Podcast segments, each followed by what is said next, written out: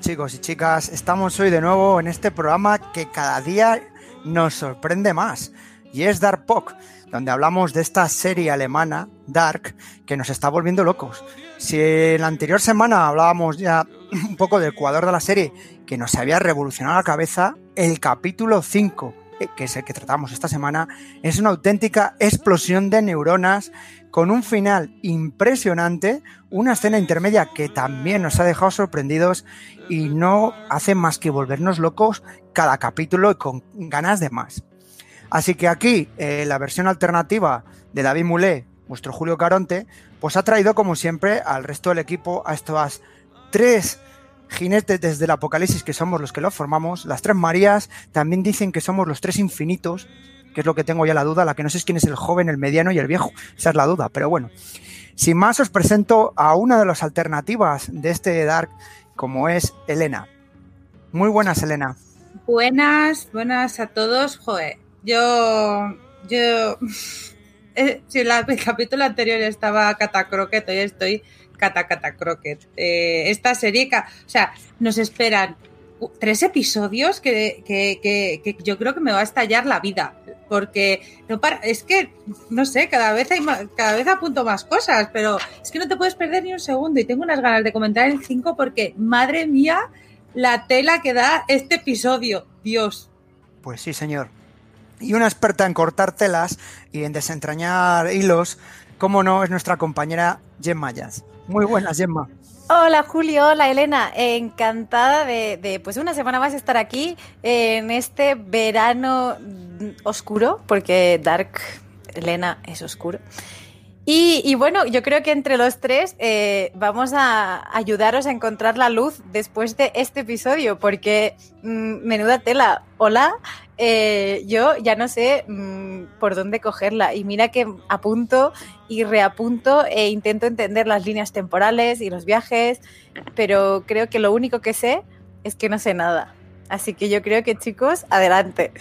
Es curioso, Gemma, porque esa misma frase dijo la semana pasada Elena con lo de yo no sé que no sé nada, no sabemos nada. Y la verdad es que igual que el principio es el final y el final es el principio, yo solo sé que no sé nada al principio y no sé nada al final. Y creo que es la frase perfecta para esta serie, me da a mí. Sin duda que sí. O sea, de hecho, eh, por más que se empeñan en decirla una y otra vez, el final es el principio, el principio es el final, es como de, pero cuéntame qué pasa en medio. Porque eh, esto ya me lo has dicho muchas veces, pero yo quiero entender cómo se llega al principio o al final, pero déjame estar. Es una locura, perdón. Es que, es que tardo en contestar porque Elena ha petado. Y, entonces hasta que mis neuronas conectan con, con, pues, con el nervio de hablar, pues tardan. Están ahí porque todavía estoy pensando en el episodio que... Bueno, vamos a empezar ya, Julio, porque, madre mía. Bueno, como veis, queridos oyentes, siempre nos pasa lo mismo, que es que empezamos con el capítulo ya liándonos nosotros mismos y todavía no hemos entrado a hablar del capítulo en sí. Pues sí, hoy vamos a hablar del capítulo quinto, ya hemos superado el Ecuador, este capítulo llamado Vida y Muerte, y es un capítulo que dura una hora y cuatro minutos. O sea, vemos que vuelve a retomar la duración larga, eh, casi como el primer capítulo, como el capítulo 1. Y la verdad es que es un capítulo es que para ser una hora y cuatro minutos se pasa muy rápido. Yo tuve la sensación al verle decir, joder, pues se me ha hecho hasta corto. Yo creo que es de la intensidad de las cosas que nos plantean, la verdad.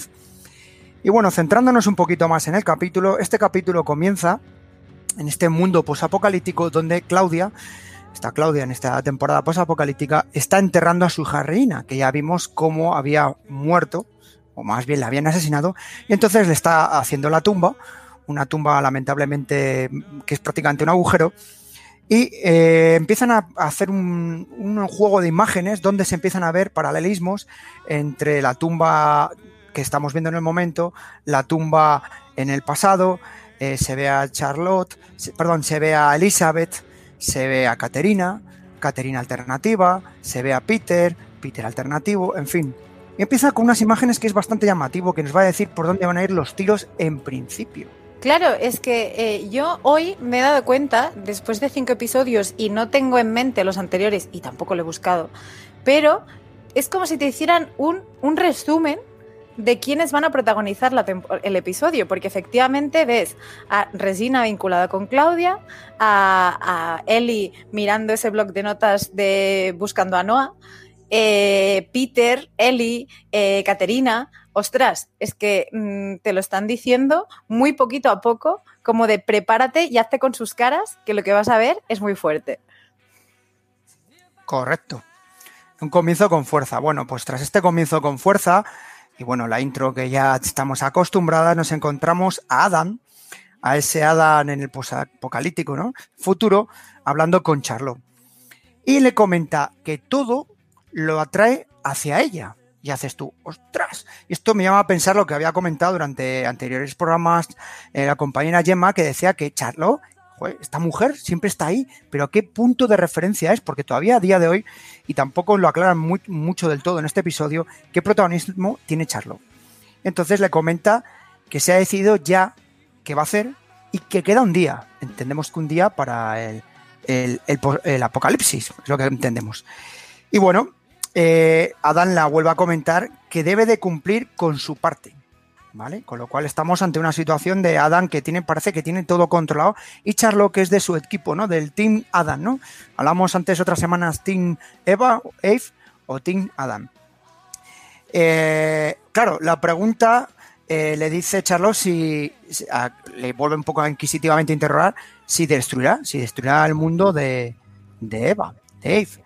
Y Adán le contesta eh, que su mundo, el de Eve, no merece más la salvación que él mismo, que en referencia a este mundo actual. Con lo cual ya nos queda la duda de qué mundo es el bueno, qué, mundo es el malo, qué mundo merece eh, salvarse. Y ahí ya nos deja un punto diciendo, ostras, ¿qué relación tiene Charlo con Adán? ¿No? ¿Qué relación hay incluso con Eli? Mm, ahí nos queda algo, ¿no? Yo creo que algo que va a crear inquietud. Algo que va a crear inquietud y, me, jode desde el principio, porque luego sigues viendo el episodio y la, la, expresión desenmarañar el entramado sale en repetidas ocasiones. Lo veíamos la semana pasada y esta vez otra vez, el maldito entramado. ¿Entramado de qué? ¿De gente? ¿La Correcto. cúpula corrupta de, de, uno de los bandos? Mm, es que claro, es lo que dices tú, no sabes qué pensar porque ambos parecen defender su mundo y su causa de la misma absoluta manera. Claro, y es que, claro, aquí también dice que, Adam dice, es que Eva no va a lograr su objetivo, que claro, su objetivo es salvar su mundo. Y, porque su mundo no que pone no, no es vamos, que no merece menos que el nuestro, o sea que vemos ya claramente cuáles son las dos bandos, o sea, ya hemos visto que todo el mundo miente, todo el mundo busca sus intereses y aquí cada eh, tanto Eva como Adam, eh, pues eh, Adam tiene, ya sabemos cuáles son sus objetivos, que es destruir el otro mundo o que su mundo no se ha destruido por el otro. Pero claro, que según ellos los dos no pueden estar a la vez, porque cuando están a la vez creemos que es cuando pasa el apocalipsis. Pero vamos, que eso es lo que creen ellos que también a lo mejor si no tocas nada, a lo mejor no habría apocalipsis en ninguno de los dos mundos. Pero bueno, básicamente eh, eh, está bien está, ver que Charlotte sigue ahí. Luego en el resto del episodio, pues bueno, está ahí. Pero, pero está bien que ya por lo menos ya, ya en este episodio nos digan, mirar, esto es un, el objetivo que tenemos. Así que podemos tachar un, venga, vale, a por ello. Una X, ya tenemos una X marcada en la quiniela. Bueno, pues eh, la siguiente escena nos marca a un día del apocalipsis en ese Widen alternativo, que como ya sabéis, queridos oyentes, se distingue por ese humo de Silent Hill que rodea las casas y los edificios. Bueno, pues vemos a Jonas, que ha pasado ahí una noche de acción, de roce, ¿no? Una noche de, ¿cómo se llama? De Dredonin, que diríamos, ¿no? Estaba Dredonin con Marta, y se gira y de pronto ve a su Marta. Vamos, que al final el cambio del Marta es simplemente peinarla y lavarla, no hay un gran cambio realmente. Y entonces luego hace, hostia, que no es la misma. Se da cuenta que es la, la Marta alternativa la que está junto a él. Se levanta y se cambia, además me hizo gracia un detalle que es que cogió el chubasquero amarillo este muy de it. Digo, a que se le pone él. Todavía digo, como sea la misma talla ya me mosquea. Y bueno, Ahí, tras coger el, el chubasquero, eh, pues coge a Marta y deciden marcharse hacia la, central nuclear, ¿no? A, a, resolver el problema.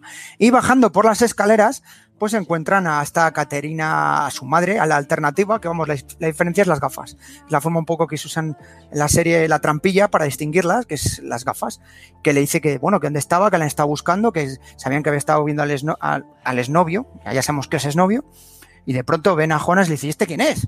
Es una cosa que me chocó, digo, joder, yo mi madre me ve bajar con una que no he visto en su vida y no me dice, ¿esta quién es? Así, eso fue un momentazo también ahí y tal. Y bueno, Marta como que me tengo que ir y sale corriendo. O sea, fue una escena un poquito, bueno, curiosa, como con bastante rapidez la quisieron rodar. Sí, es forzadilla, o sea, de... A ver, entiendo que... Pero claro, encima está el reproche de, del ex, no, del, del Kilian este, de mis cojones, que, que me cae mal todo el rato, y no, eh, sin salir. Pero dice, oh, dijo que hablé con él, que fuiste a verle y ya nunca más volviste. Oh, drama. Eh, ya, pero has estado, señora, mmm, haciendo nada. Quiero decir, coño, pues si quieres saber dónde está, abre la puerta de su cuarto, que tampoco me parece tanto drama. Yo aquí lo que desdeño sobre todo es la incomodidad entre Marta y Jonas. Esa, pero porque sale de Jonas, básicamente. Jonas está claro que, que bueno, sí, se la ha tirado.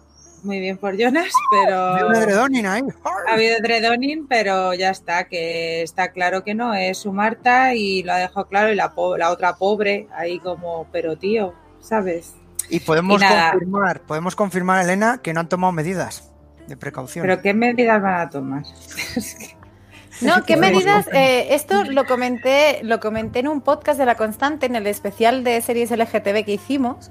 Y, y sí que es cierto que en muchas series eh, que defienden el contenido LGTB sí que eh, hacen especial hincapié en, en, el uso de precauciones o en el comentar las cosas. Y aquí no, aquí todo va, pues, da igual. O sea, de, realmente. Aquí pasa y pasa. Me da igual. Y si se quedan embarazados, pues, pues que se vayan con la señora Obendorf y que, yo qué sé, ¿sabes? Como que me da igual, que el principio es el final y el final es el principio. Sí, da lo mismo, Gemma. Yo creo que como puedes tener el niño en cualquier época, no hay ningún nivel de preocupación. O sea, es que encima con lo que van a tener, ¿sabes? O lo endosas a otro, ¿sabes? Es como de, uh, pues mmm, tú la llevas. A la Caterina, sí. a la Caterina, que le endosas muy bien todo, a la sí, pobre. Es, está claro que el concepto cigüeña aquí en Widen es un bastante rarito. Bueno, por la siguiente escena nos vuelve a, ese centro psiquiátrico de internamiento donde está este Ulrich mayor, eh, como decimos, pelo loco, el indio Ulrich, y vemos a Caterina que está con él, eh, bueno, una, una, postura un poco pues muy cariñosa, se la ve esa Caterina que sigue enamorada de Ulrich diciendo te va a sacar de aquí, eh, vamos a recuperar a, a, nuestro Michael. Entonces le dice, yo sé que mi madre siempre lleva eh, un juego de llaves del hospital y esta noche pues intentaré cogérselas y tú espérame a las 10 en tal zona. Entonces, bueno, pues ese hilito de esperanza de, ¡oigo! Por fin podrán reencontrarse después de lo que han vivido los dos, la verdad, 34 años encerrado en un sitio de estos. La otra buscando por medio mundo a, su hijo y a su, a su marido. Bueno, que es un momentazo que de tensión, de tensión un poquito. Sí, además también eh, Caterina le dice que, vaya, que van a ir a buscar a Miquel y, y, que se podrán ir, pues el abuelo, ella y el hijo. Que es que, bueno, sí, ya está. Sí, nos, nos deberíamos ir adelante, pero ese momento eh, es ahora viendo el episodio desde atrás es tan descor descorazonador. Sí, como de porque ella da esperanza y él de verdad ve la esperanza porque Caterina o Por Caterina eso digo que es doloroso. Es una, es una, es una luchadora. Sí, sí. La verdad. Y, y en fin, bueno, ya lo comentaremos. Pero bueno, pues en la siguiente escena vemos a una Charlotte joven, que la verdad es que no se había visto en lo que era íbamos de temporada eh, prácticamente a esta niña. Y bueno, entra donde su padre adoptivo, padre, abuelo, como queramos llamarlo, eh, bueno, esa figura paternal, este relojero, que tanto protagonismo dio en anteriores temporadas. Y bueno, pues como siempre este hombre se le ve ahí pues trabajando, arreglándolo. Y entra esta niña y empieza a hacerle preguntas sobre viajar en el tiempo. Vamos, hubo un momento que me, me recordó más a Regreso al Futuro, hablando con Doc. Oye, Doc, que casi que, que hablando con una relación paterno-familiar. Pero bueno, entonces le dice que se gustaría arreglar las cosas viajando al futuro para arreglar cosas del pasado, etc. Y en eso, el, este señor saca de una caja una foto, una fotografía donde se ve una pareja joven con una niña, porque luego nos comenta.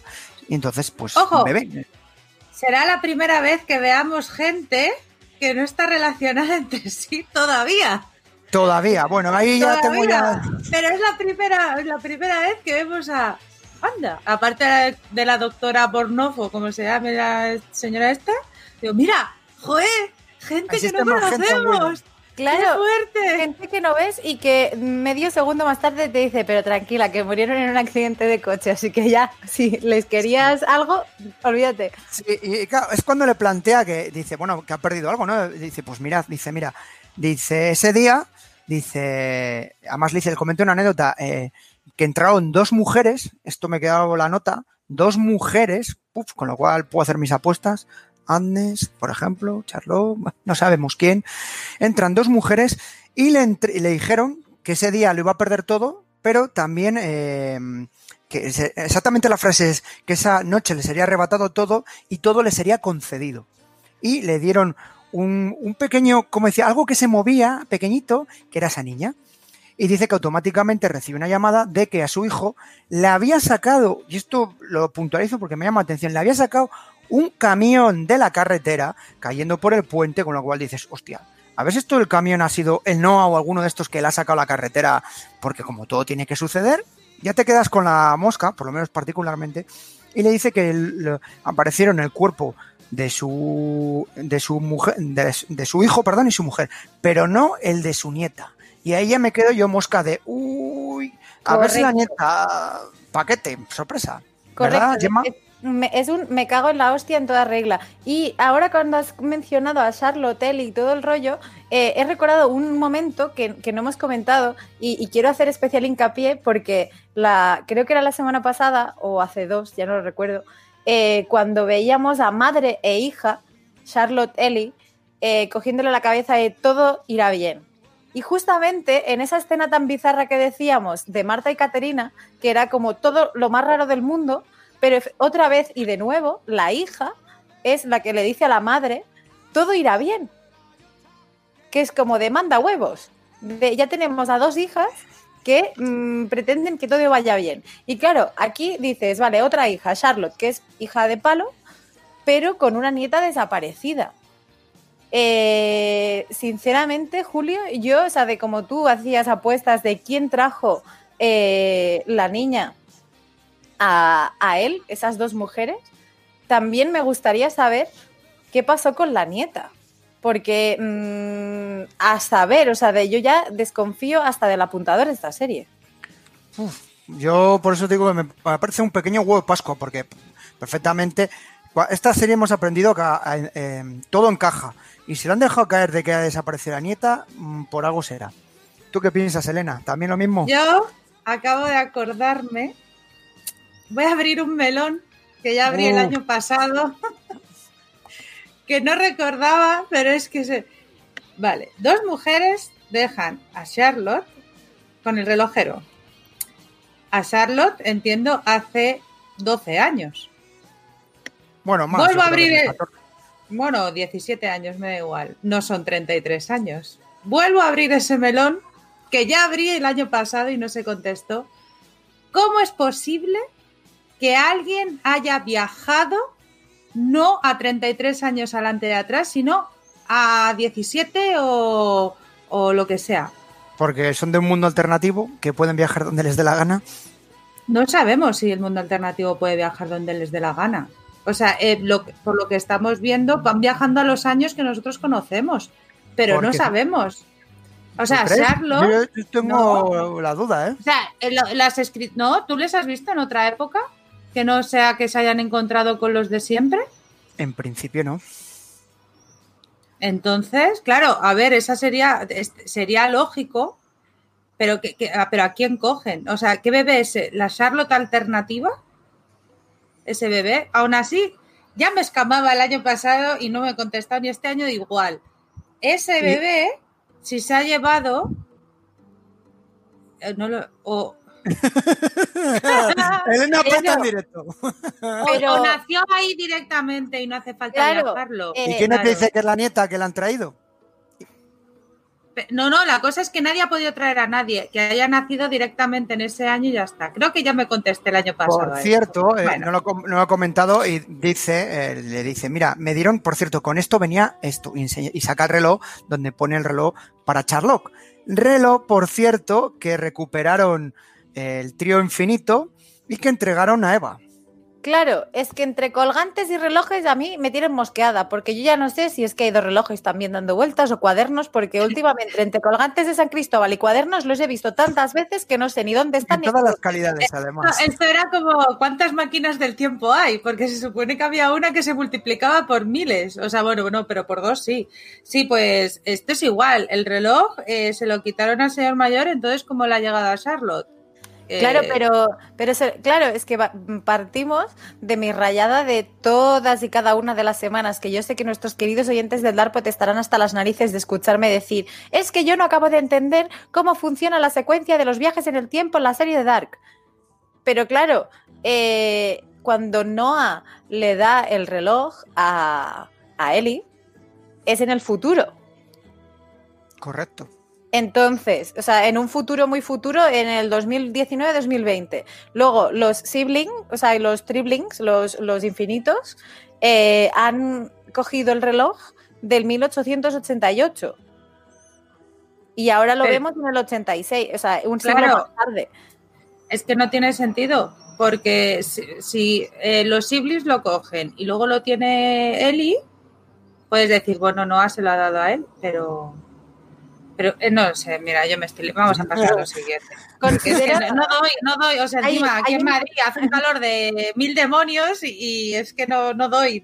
No, doy, hay, un siglo, hay un siglo de vacío en el reloj, porque aparece ahora en 1986 y desde 1888, que es cuando lo recuperaron los triblings infinitos del infierno, eh, no se ha vuelto a saber nada. Pues muy bien, pues ha estado en un cajón todo el rato y alguien ha decidido dárselo a alguien para que se lo hiciera llegar, fin. Claro, yo creo que eh, el reloj... O Claudia, o Claudia, que Claudia visitó muchas veces al relojero y Claudia es, ahora sabemos, aliada de, de IF. Entonces... Claro. Y como quieren que se repita todo, consiguieron el reloj para que Claudia lo dejara en Whatever You Want y así ya, eso ya tendría más sentido, sí. Sí, porque tiene que ser Claudia, Claudia Peluquería. Maravilloso look, por favor. Además, o sea, que se encuentra contigo misma. Qué viajera, ¿eh? Es, parece salida de, de, Coronel Tapioca 1950, ¿eh? con su pelito, su tal. Pero bueno, luego comentaremos. En fin, bueno, Hablando de locuras, que ha habido un momento que pensaba en volver al pasado para hacer una cosa, pero en fin. Pues bueno, de estos pasados y de futuros os comento lo siguiente. Eh, Charlotte en la siguiente escena se presenta esta Charlotte alternativa en la central pues para seguir interrogando en relación a turnos y demás. Entonces llega allí, va a hablar con este agente doble, como digo yo, de pasado, y casualidades, ve la bolsa, porque yo es una cosa que me llama la atención. O sea, llega Hanna, le deja la bolsa y la bolsa no la recoges, la dejas encima de la mesa y bueno. Y empieza a preguntarle que en qué día vino a, a Widen, y casualmente le dice que vino en otoño del 86, la otra se empieza a mosquear, y le solicita eh, los turnos, que se guardan todos los turnos del año 1986. ¿Vale? Y entonces, bueno, como que se estaba mosca. Ya entendemos que está mosca por el tema de Helge, ¿no? Que se había autodeclarado culpable y tal. Pero es que a mí me hizo gracia lo de la bolsa. Digo, vamos a ver, me deja la bolsa encima de una mesa, una bolsa que tiene más mierda. Que por cierto, en esta serie lo de la mierda es continuo a lo largo de las cosas, pero bueno. ¿Sabes lo que creo? Porque es lo de la bolsa, porque nos están metiendo tanta mierda que ya nos tienen que dejar cosas para que nos acordemos.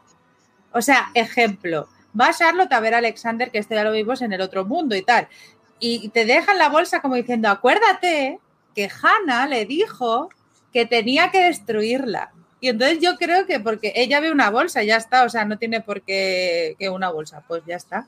Entonces yo creo que ya son conscientes de que nos tienen que dejar algún que otro detalle para decir, acordaros de esto por, por el pitote. Vamos, yo solo lo, la, achaqué a que me enseñaran la bolsa.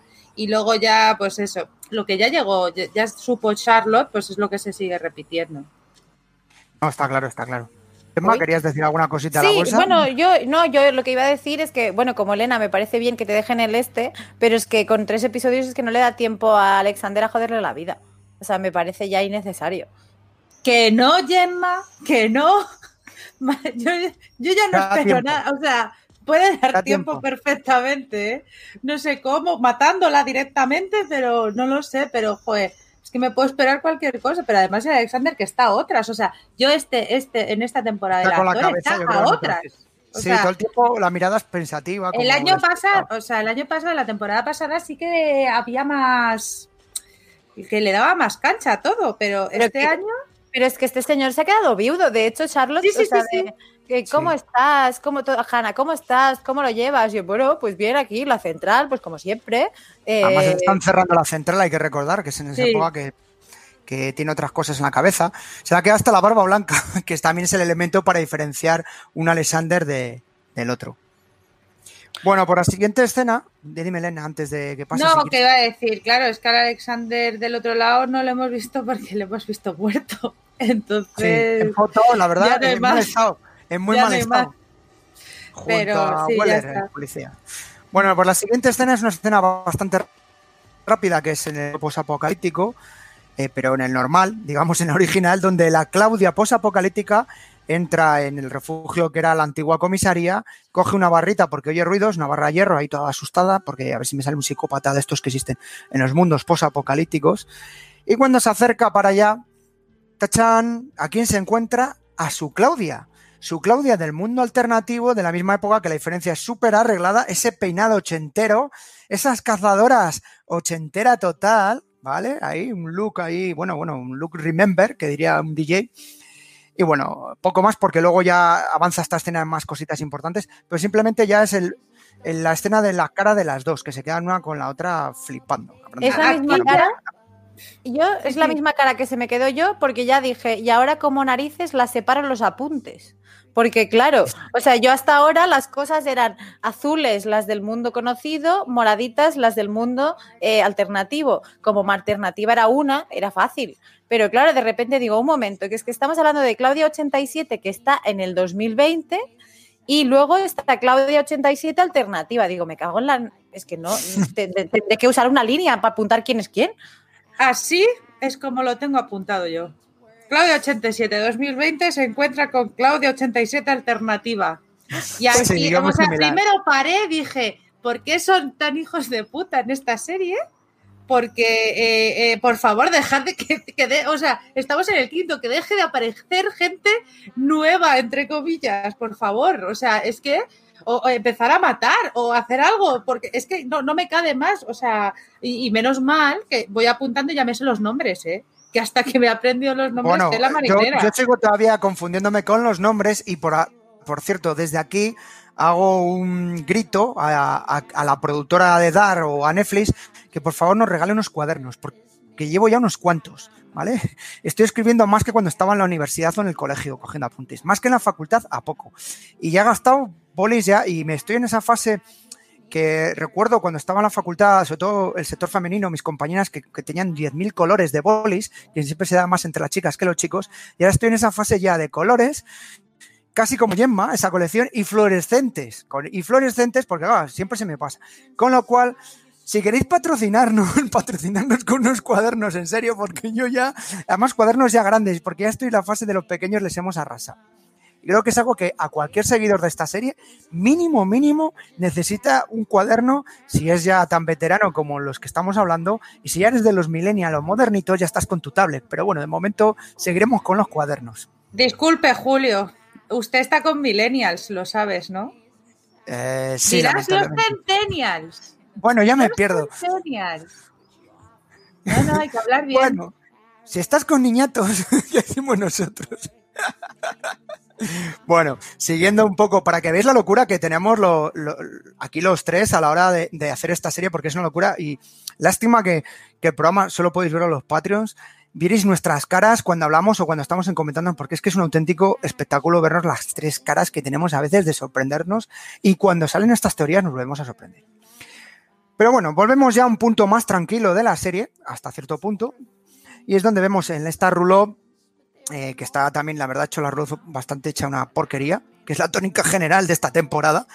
Eh, cómo salen Peter y Elizabeth y salen de la misma otra vez a este punto, digamos, que tiene establecido el ejército alemán para comprobar otra vez, pues como vimos en, anteriores capítulos, el tema de que si se encuentran allí las fotos de, de su madre, su hermana o, o- del resto de gente.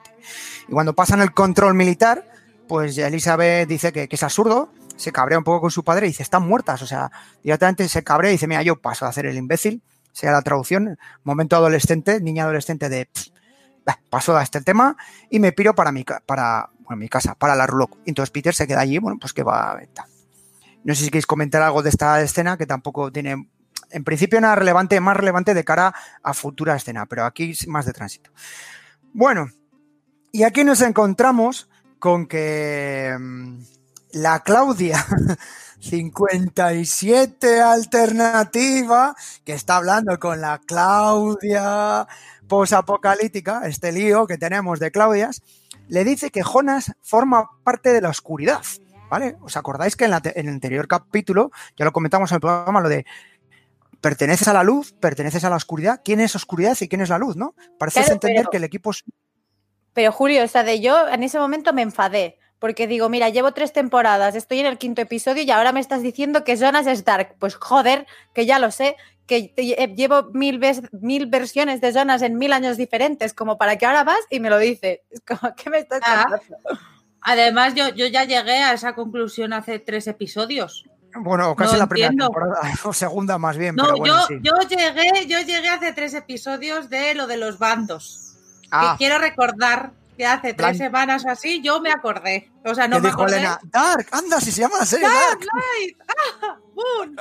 Entonces, y claro, si Eva es Light, Jonas, pues es Dark. Pero bueno, Bueno, aquí nos lo vuelven a explicar que digo, bueno, pues si yo no me lo hubiera apuntado y, y- y no hubiera no estuviera haciendo este podcast, seguramente me, me enteraría ahora de lo de los dos bandos. O sea, que bueno, bien. o eso es lo que nos da a entender, porque siempre tienes la duda de que a ver si realmente Eva es Dark, o sea, es la parte oscura y la parte, digamos, de luz sería Adam. Pero bueno, eso lo sabremos en su último capítulo. Pero lo que sí tenemos claro a día de hoy es que el bando de Jonas es el bando de la oscuridad o el bando de Adam, más bien. Bueno, entonces le dice que quiere destruir los dos mundos, Adam, este Jonas, para destruir el entramado. Ya empezamos con el entramado. Y que la persona que quiere salvarlo o que quiere evitarlo es Eva. Perdón, que es un bucle de retroalimentación positiva. Que ahí dije, ¡guau! Ya empezamos en la parte física. Yo que soy de letras mixtas, empieza lo bueno. Fue un chúpate esa, espectador, ahora vas y lo entiendes. Y yo pensé, digo, maldito sea, señor Oráculo, ¿por qué no se suma al carro de hacer la campaña contra el vin- O sea, de por favor, deje ya de verlo todo el tirón, porque entre la matriz de la semana pasada y ese bucle positivo-negativo a tomar por el culo. Que me la metí, nos la han metido doblada. O sea, quieren ponerle un nombre chachi a que la pizza se te va a hacer un lío. Fin. El caos. A mí esta parte me gustó. Porque creo, eh, quiero creer que hemos bien. entendido, eh, quiero, hemos entendido el bucle de Claudia. O sea, ya Claudia, la, la- por lo menos la Claudia señora mayor, ya sabemos por qué dirige a, o va a dirigir a Jonas, o ha dirigido a Jonas y tal, porque, porque se lo ha dicho esta. Entonces ya sabemos por qué Claudia va en contra de Adam. Que supongo que eh, ahora mismo le hemos visto que está todavía dudando un poco, pero habrá algo con lo que cuando lea el libro o lo que sea, que sea lo que luego la cambie a esa, a esa vieja loca. Correcto. Entonces, entonces, bravo. Digo, vale. No sabía cuándo me van a empezar a, a cerrar círculos de cosas. Bueno, hemos visto que eh, la temporada, eh, la- el, el episodio anterior también. Pero ya lo de Claudia, que venía de la primera temporada, por lo menos ya entendemos de, cómo, de dónde ha venido todo, que ha sido de ella misma alternativa. Correcto, lo que cual es que un mérito. ¿eh? Que Es un mérito de los guionistas el lo que hablamos desde el principio, el cómo cerrar estas líneas, porque tiene mérito. Bueno, De hecho, perdón, eh, un, un inciso muy chulo que, que no he querido indagar, lo tengo fijado en la pestaña de, de Google, que puedes fijar las pestañas, la tengo fijada para no entrar más, porque claro, eh, yo como bien sospechaba, eh, Dark es una serie Reddit. Pero claro, como Netflix la expuso toda de golpe eh, tengo que mitigar mis ansias de entrar en Reddit. Entré y en el índice, porque en el índice no ves nada, o sea, de- ves lo que quieres ver, hay una foto chulísima que es todo, absolutamente todo el elenco de Dark con las tres, o sea, tampoco hurgué ni hice zoom, Uf, pero es una foto de familia súper tocha con todos los personajes de la serie en las versiones y las distintas edades. La verdad es que me pareció muy chulo y la tengo guardada para verla cuando acabemos este podcast.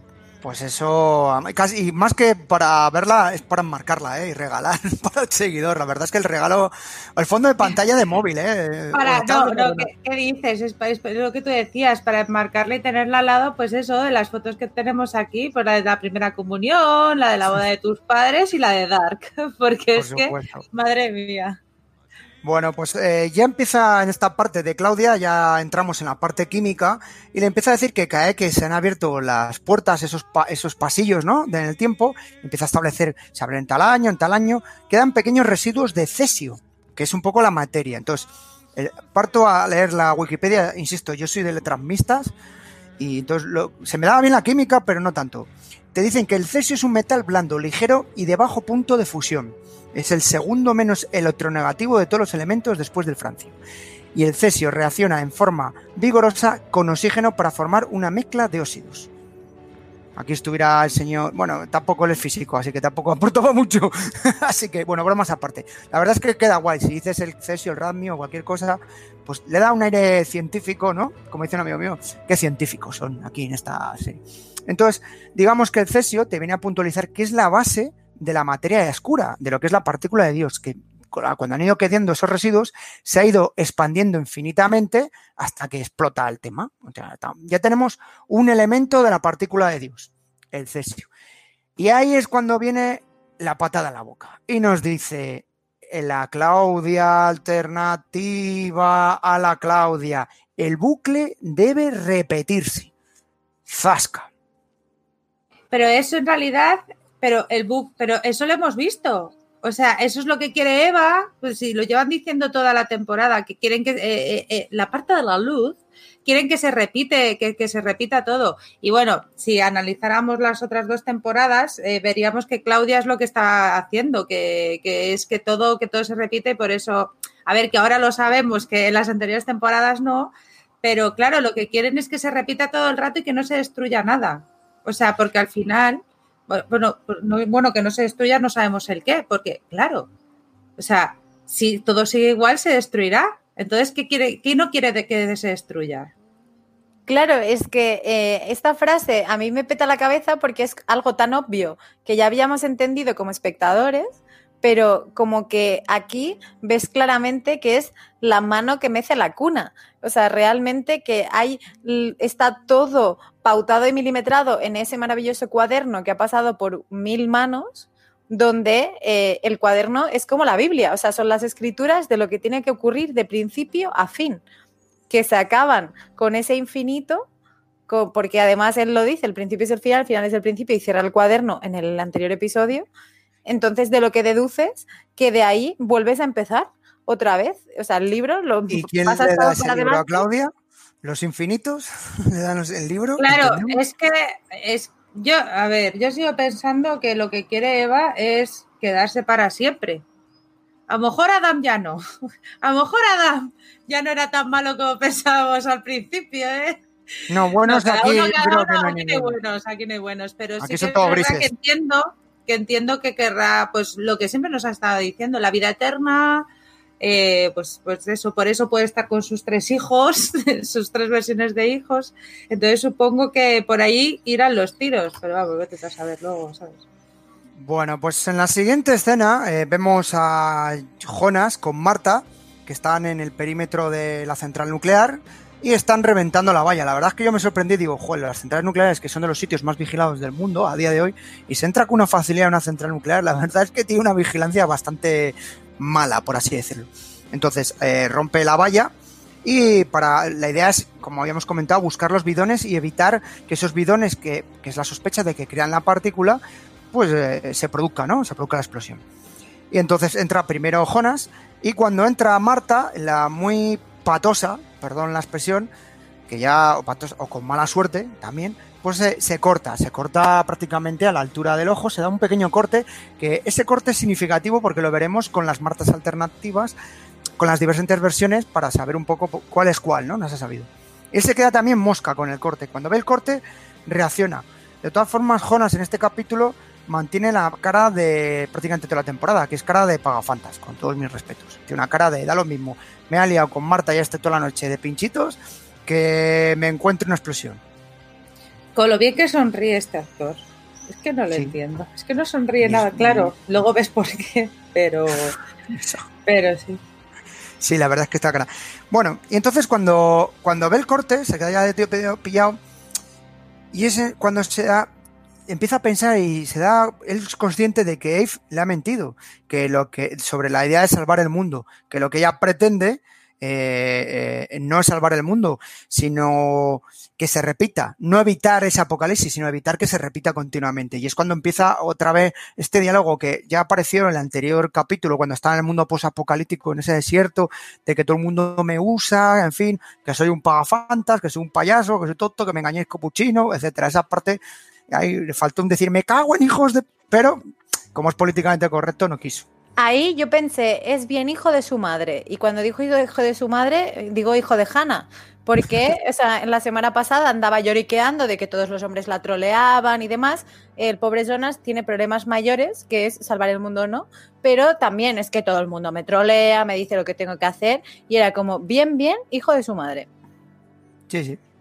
Yo, yo lo que vi es como, es como, aleluya.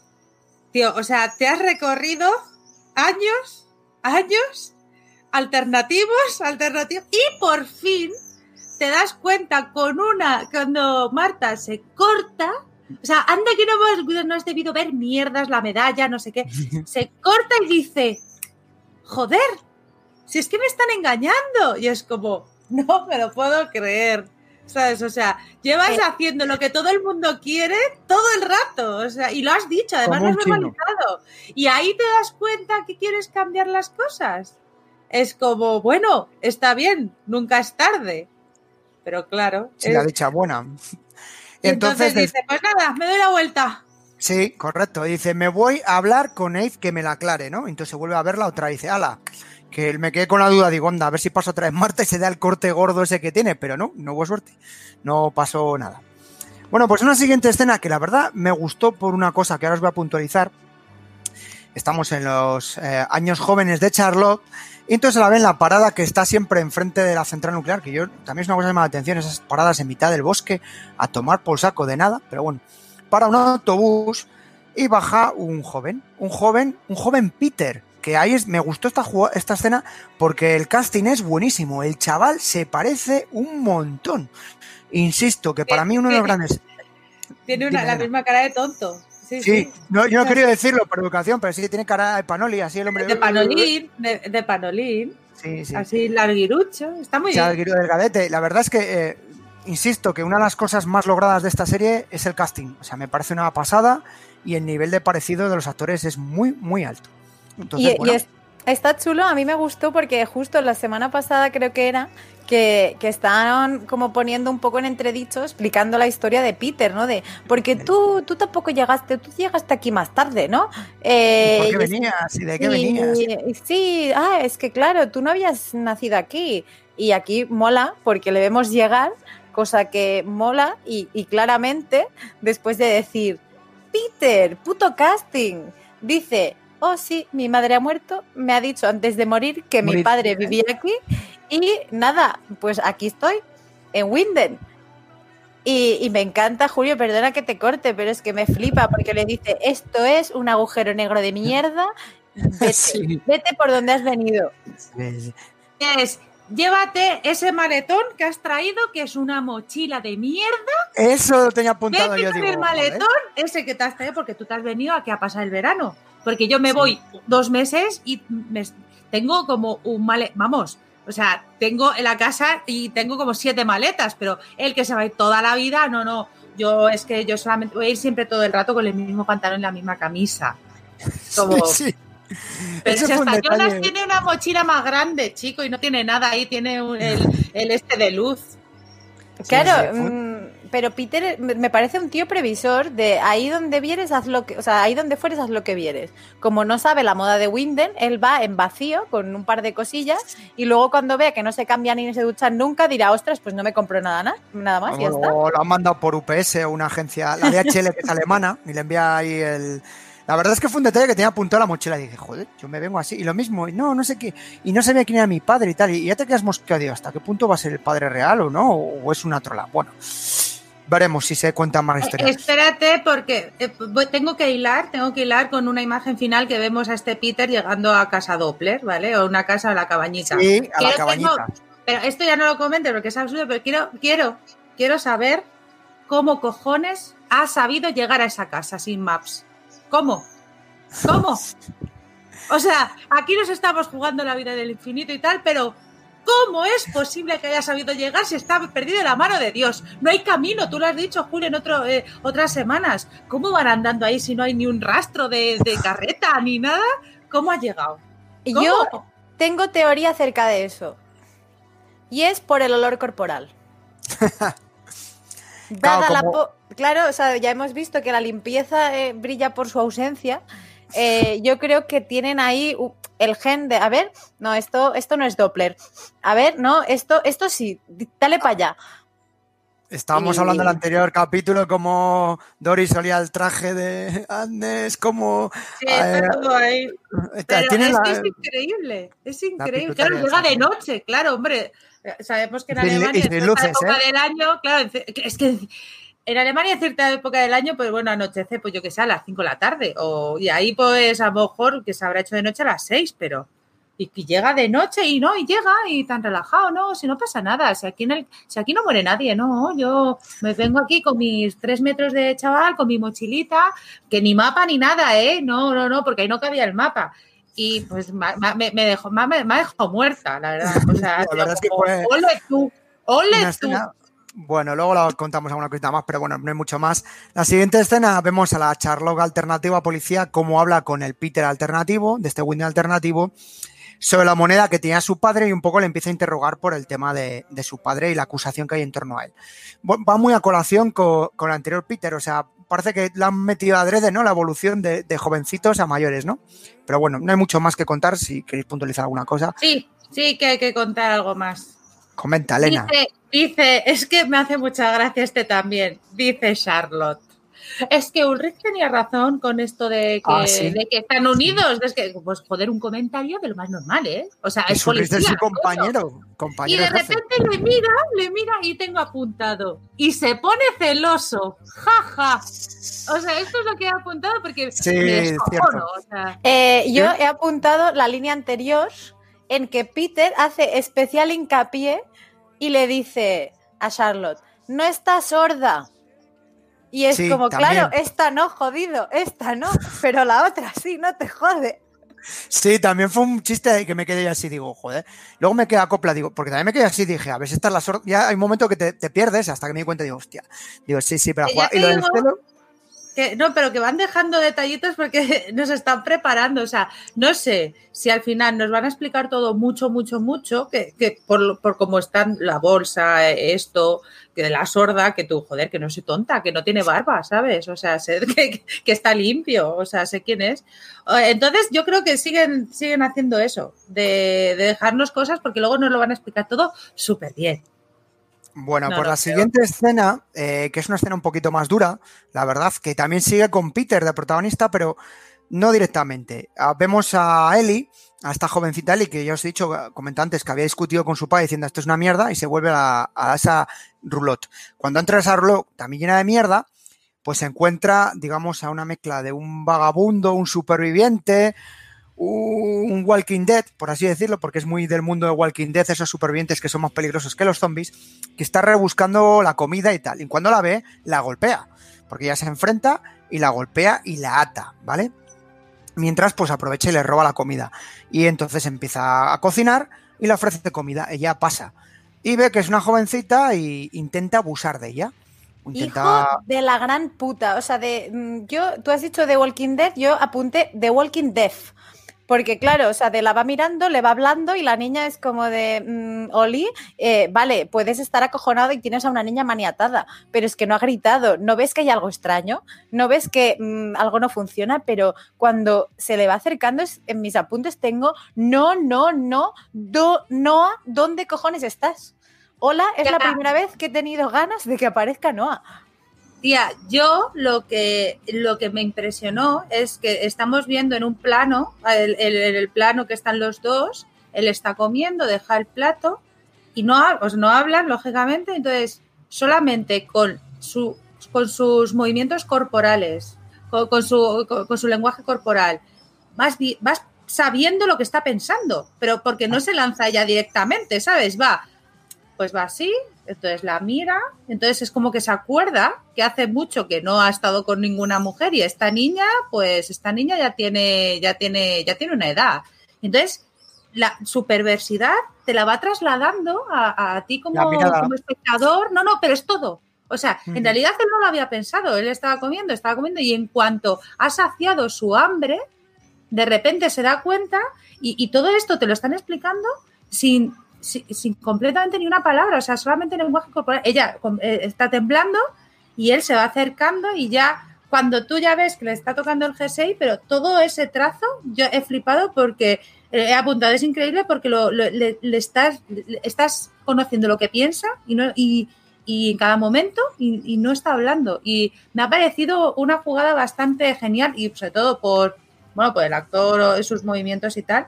Ojo, otro, otro actor que no estaba en Widen tampoco, que tenemos a Que más. sepamos. Pero, pero, eh, un momento, eh, este actor es el mismo que vivía en la caravana donde eh, Kilian el Asqueroso, eh, cuando, cuando van a ver a Kilian el Asqueroso, a la caravana, El Barbas, el que se Eh, encargaba de gestionar los residuos. es el... Yo, el no, padre de. Kilian. No, No, no. no, no, yo, yo no entendí que fuera el padre de Killian. Yo entendí que Killian estaba ahí porque le habían echado de la residencia.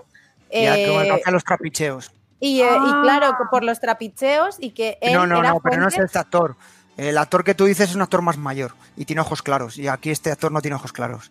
Este Pues es uno yo nuevo. estaba convencida No. que, que era el mismo, os lo juro, no. ¿eh? De verdad. No, no, no es, no, ya yo me fijé bien. Bueno, pues la- la escena, bueno, pues yo os digo que esta escena es un poco dura y también he de agradecérselo a los actores, a, a los actores y, y al directores y guionistas el meter elementos de estos, porque claro, en estos mundos posapocalípticos la vida es dura, es supervivencia y los que seguís Walking Dead y series de este tipo ya sabéis cómo va el tema. Bueno, pues justo cuando empieza eh, la parte desagradable, ese intento de abuso por parte de, de este vagabundo No, sobre Ah, No, no, abuso no, violación. A bueno, violarla. a a efectos legales se llama abuso sexual. Eso me lo cambié en la facultad el. Bueno, a efectos legales también puede ser una agresión sexual. Sí, si no, si no llega, pero bueno, eso es- entraríamos en las movidas de siempre. A mí me sale la vena boba, ya sabéis. Hombre, no Y llega, pero porque menos mal que entra su padre. Entra en, ya, en ese momento que se pone la cosa tensa, entra eh, el padre, entra Peter, que claro, ve la reacción y se en- encara con él. Justo empiezan a pelear con él, una pelea bien, porque es una pelea sucia, una pelea real, la verdad. En un sitio con un espacio reducido es difícil pelear y es pelear golpeándose, cogiendo todo lo que pillan, con tal mala suerte de que coge un extintor y golpea al padre, le mete un par de castañazos que le deja medio tonto y la niña aprovecha, coge un cuchillo e intenta cortarse, eh, digamos, esas ataduras para salir del tema. Vale, cuando la cosa se pone tensa, se levanta y sigue peleando Peter con el, eh, este vagabundo y hay una escena, bueno, dura de pelea. Además, yo ya sabéis que ese mundillo me mola mogollón por cuestiones personales y profesionales.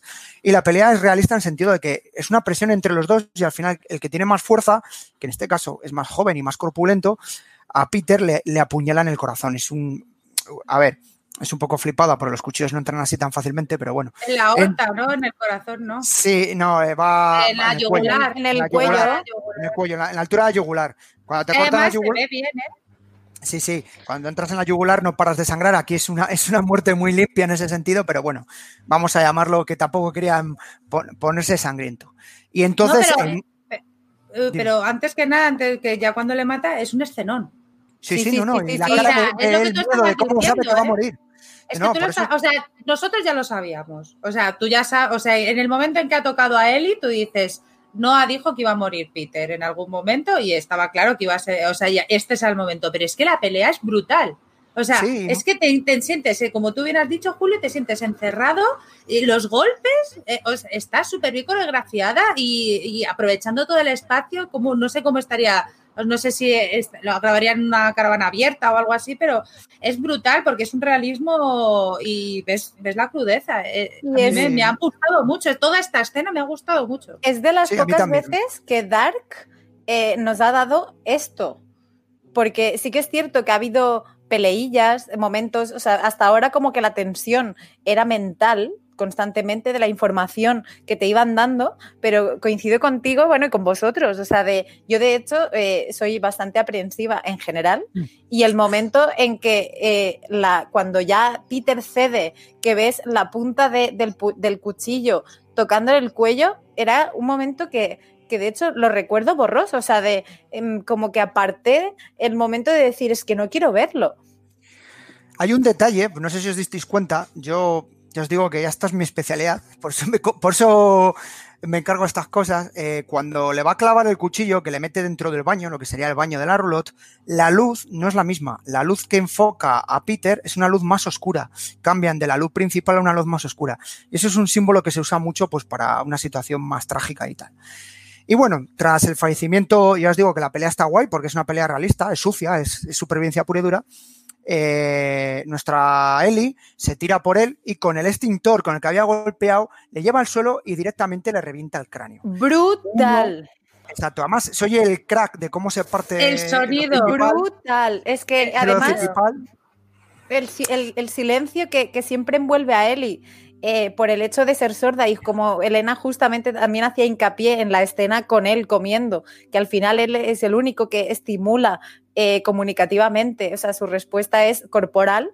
eh, la, la crudeza de verla a ella a horcajadas encima de él, porque además es un plano bruto de verla a ella, o sea, de cero tratado con cuidado, o sea, tú ves eh, la horcajada de ella con toda la fuerza del universo de te reviento y no pararé hasta que me canse. Es espectacular, o sea, muy, muy, Sí, sí. muy, muy bien normalmente, eh, eh, normalmente esas escenas lo que hacen para rodarlas te ponen una especie de saco que le meten, como digo yo, el tomate o cualquier elemento y lo que hacen es ir a saco, vaga redundancia, aplastarlo. Aquí se la podían haber arriesgado un poco más y haber metido la cabeza que me la aplasta, pero yo creo que ya con el cuchillazo dijeron, vamos, suficiente. Entonces ves cómo eh, mata o a este hombre, le elimina, le ejecuta o como queramos llamarlo, y para mí yo creo que es el cambio de niña a mujer. Es el paso de esa niña o adolescente a ser una mujer, incluso en la mirada, se ve la mirada pues traumática, de estrés, de una situación de esa, pero ya no va a ser la Eli que hemos recordado de esa niña con el gorrito y con los muñequitos. Ahora va a ser la Eli que veremos en ese futuro posapocalíptico, auténtica guerrillera, por así decirlo. Yo no sé si estáis de acuerdo con esta sensación. A ver, sí, so- nos, nos falta todavía ver eh, cuando Ellie deje a Charlotte también. Que ese será. Es que lo tengo que decir ahora, perdón. Hay una cosa en el, eh, al final que dicen que vivimos, que dice- le dice Eva Jonas, ¿vale? Solamente voy a decir que vivimos tres vidas. Sí, la de la bueno, ingenuidad. No, no, yo también, La- pero es que viene muy a colación aquí, porque está la de la ingenuidad, la inocencia y la de la vida propia, esta, la de perder la propia vida. Es que aquí en Ellie se ve claramente, la ingenuidad la, la acaba de perder. Seguramente cuando dé a Charlotte eh, perderá la inocencia ya de ahí. Y ya por último, pues bueno, no sabemos lo que pasará, pero vamos, que al final es. O sea, es que perdón por haberme adelantado, pero es que creo que, que todavía la falta esa segunda vida que será cuando la, la que esté viviendo con Noah y ya descubramos que la, la Ellie de pues apocalíptica, justo. Claro, nos falta eh, eh, ese paso intermedio, pero sí, está muy bien. O sea, tú nos preguntabas por, por esto y, y sí, o sea, sin duda. eh, además, ella ya lo venía reclamando, pidiendo. O sea, ella ya se había hecho mayor y su padre la seguía. De hecho, la, la conversación que tiene con su padre en el control de policía, que, que se queda justo ella parada mirando el reloj que hablábamos, eh, es muy clara acerca de ello, porque es como de, a ver, date cuenta de que están muertas, que si no han vuelto y no nos están buscando es que, que sé tú el adulto que se dé cuenta porque yo ya me he dado cuenta. Entonces, eh, no sabría si decirte que eh, en Eli hemos visto las dos. O sea, de la ingenuidad en el hecho de haber perdido y ser consciente de que ha perdido ya a su madre y, a su hermana, y, luego la inocencia en el hecho de rematar a alguien. O sea, de yo me aventuro a, ese caso. Claro, porque al final, luego ya eh, considero que, que, pueda tener o no el hijo y que se pueda jugar la vida o no, como que ya va todo en el mismo pack, de ya me he vendido a lo que venga y, pues dure lo que dure. Dicen que cuando matas a tu primera persona es el primer eh, punto de estrés o rotura de estrés y a partir del primer muerto ya si la evolución es indiferencia te van a dar igual el resto. Es lo que dice Derian en My Hunter, por así, por meter otra serie muy buena también de Netflix. Bueno, pues una de las cosas que están haciendo en este capítulo es que los personajes que nos aparecen antes mantienen y así en la siguiente escena, Ellie, porque por ella la Ellie madura, la posapocalíptica, la que por cierto le tiene un ojo ciego, por así decirlo, eh, está con su madre, con su madre Charlotte, están juntas, y con Nathan, y también con Francisca, esa Francisca de 1888, porque yo creo que para diferenciarlas le ponen la ropa de época para que se las distinga un poco y están las tres juntas, es un momentazo, tres generaciones, pero no sé cómo definir las generaciones, porque la verdad es que digo, ¿quién es la madre, la hija y la abuela? el Espíritu Santo, eh, en ese momento, eh, pero sí que es cierto que mm, yo no me había dado cuenta, o sea, de la presencia de Francisca, a mí me pasa totalmente desapercibida hasta que Adam dice, bueno, Francisca, eh, ve, haciendo, ve haciendo tu curro. Y es como de, hostia puta, que Ellie por fin ha encontrado, bueno, se había ah, recientemente encontrado con su madre y ahora juntas están con la hermana que, ella justo pues en este viaje lo, que hablábamos, esa búsqueda de ellas dos, de si no los buscaban es que estarían muertas, la pérdida de fe y de repente decir, wait, acabo de reencontrar a una madre 33 años después y, y no aparte de eso, eh, me encuentro con mi hermana que resulta que es mayor de lo que debería o menor, ya no lo sé. Eh, no sé, me, pareció un episodio por lo, todo lo acerca de Eli muy fuerte.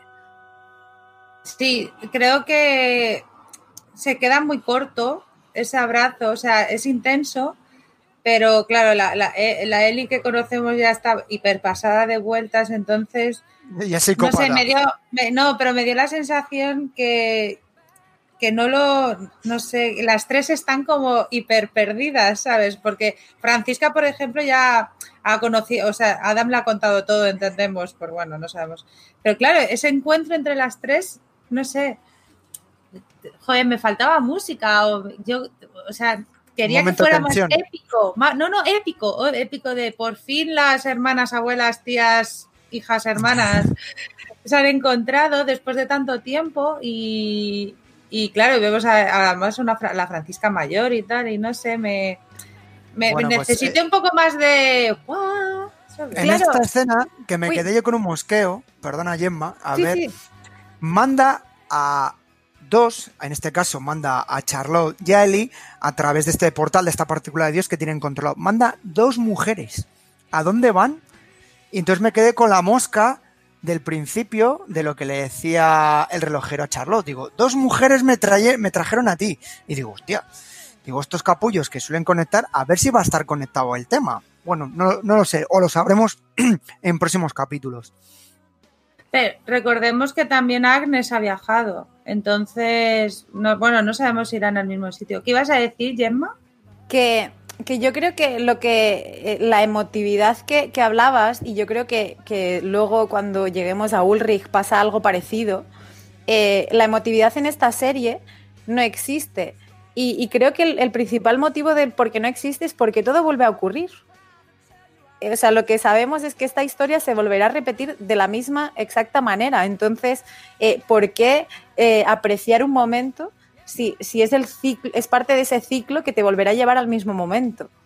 Entonces, como que yo creo que como, como, parte de la serie, o sea, como guionistas y como tal, te hacen sentir esa falta de afecto a nada porque todo vuelve. Al principio.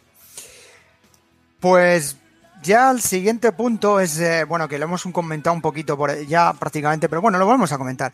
Esta Claudia alternativa le entrega a la Claudia posapocalíptica ese libro guía que tanto hemos visto a lo largo, con este símbolo del 3 también, ese símbolo, ese círculo, que, bueno, es una guía y le dice que ahí viene todo y que sirve para guiarlos por el camino una y otra vez, para que perdure el entramado, otra vez la historia del entramado. Y que ella hará lo mismo en su mundo, es decir, las dos van a estar en ambos mundos perdurando el entramado o manipulando o como queramos verlo, ¿no? Es un poco lo que había comentado antes Elena de, del tema de estas dos Claudias que van a estar ahí pues un poco de conspiradoras, de títeres o, o de qué. En principio las dos son equipo Eva, en principio. Y aparte ya vemos el, el, el chiriplondio, eh, la otra, Sí. la máquina del tiempo redonda, que por fin sabemos de dónde sale y obviamente sale, es que es como, es tan obvio, o sale de Claudia, que claro que se la habrá dado Eva, que Eva tiene su propia máquina del tiempo, lógicamente, que con eso es- entiendo que es con lo que viajan el hijos, hijos infinitos de Córdoba. ¿Y se darán de la mano para viajar juntitos en una misma pelotita o tendrán tres pelotitas distintas? No lo sé, es que Claro. O sea, es que, es que es verdad. ¿Y cómo viajan? ¿Pueden viajar los tres? O sea, pues, tiene hasta tres bolas eso, ¿no? Porque como Claro, eran cargas. Que eran Pues las bueno, pilas, o sea, era, era el- el cartucho de pilas, pero claro, yo me planteé cuando vi por, por segunda vez la bola en Claudia 87 alternativa, digo, leches, un momento. Y claro, porque entiendo que haciendo el cric-cric es como cuando en la máquina tocha de, de Claudia y, y Jonas haciendo el cric-cric, escoges dónde vas. Pero, pero claro, pues a ver, pues la puedes liar. Entonces, claro, yo digo, y los tres hermanos que van todo el rato al mismo lado, bueno, los tres hermanos no, los tres infinitos, porque no son hermanos, sino que son el mismo. Eh, Eh, no sé, yo. Me los imaginé, os lo juro, mi mente en ese momento hizo un momento de relaja la mente y me los imaginé cogidos de la manita haciéndolo con las pelotitas. Digo, no sé, es una gilipollez, pero Sí, bueno, no sé. Bueno, la siguiente escena eh, a mí me pareció, bueno, me pareció un poco de tonto, pero que es la escena que siempre sale este hombre. Jonas se dirige a las cuevas, que sabemos que en estas cuevas es donde está la sede de la logia de Eva, ¿vale? Y hay- a diferencia de la Adán, que está debajo de la iglesia. Entonces, cuando va para allí, pues Marta, antes de entrar, le interroga o le pregunta, y, eh, y si fuera todo verdad, y si fuera solo posible salvar un mundo, ¿no? Y entonces él pues se queda con esa cara que dura esta temporada, que es cara de Panoli, que estamos diciendo, calla y entonces ella mantiene la conversación y dice que tú lo que quieres es volver a tu mundo, ¿eh? Quieres volver a tu mundo, pasas de esto y tal. Y él le dice que no quiere nada de esto y él le dice, oye, ¿y lo de anoche? ¿Qué pasó? ¿Pasó no ha sido nada? Tal. Y entonces él vuelve a incidir que este no es su sitio, que esto es falso y demás. Y entonces eh, en el momento que le dice falso, pues Marta se le tira la boca, le mete un besazo y él hace una actitud que me reí, porque esa la has hecho yo también, de, bueno, tú bésame, pero no te hago ni puto caso, ¿vale? Y entonces se queda así, todo sorprendido el hombre, después de besarle, así como que va, y pero se queda frío, es como un beso, sí, más da un beso, pero que esto como si fuera falsa. Entonces, bueno, yo creo que es una escena un poco de tránsito para decirte, a mí me ha transmitido pues esa desconfianza de Jonas, de decir, "Ch, yo tengo que volver a mi casa, que esto, esto es una liada que me han metido, que aquí no pinto nada.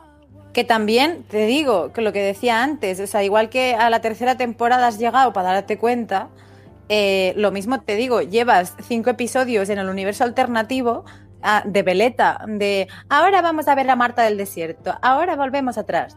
¿En serio que hasta ahora no te ha picado las ganas de volver a tu mundo y dejarlo todo como está, que les follen? O sea, de yo me, me está No, si pasando una follar, cosa- folla. No, claro, que saca un pero- pero es que a mí me está pasando con esta serie, eh, en el punto en el que estamos, una cosa muy extraña, que es que hasta ahora eh, Dark era Jonas, o sea, tú eran dos conceptos Era totalmente centro. unidos. digamos, de la serie. Y, y a mí, sinceramente, ahora mismo lo que le pasa a Jonas me la trae al absoluto pairo.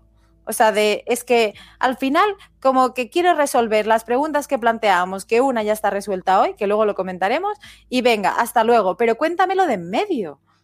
Es que Sí, sí. ahora- me da Es igual. que, a- exacto, antes era. eh, eh, es que justamente pesa lo mismo, Gemma. Es como. En ese momento, además, ya después de lo que digo. Dios, que me das igual.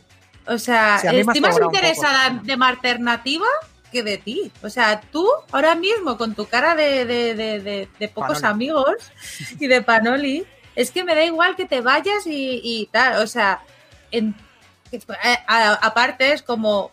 Es que ya no solamente tú dices, Adam es interesante, pero es que es como el otro Jonas también me da igual. O sea, El la, trama de Jonas me da igual y que y es como que sean ellos dos, digo, por favor, o sea, me gustaría que hubiera como, no, ellos dos no son el inicio, hay más gente o algo así, ¿sabes? Porque de El verdad yo barrendero, el barrendero de Widen.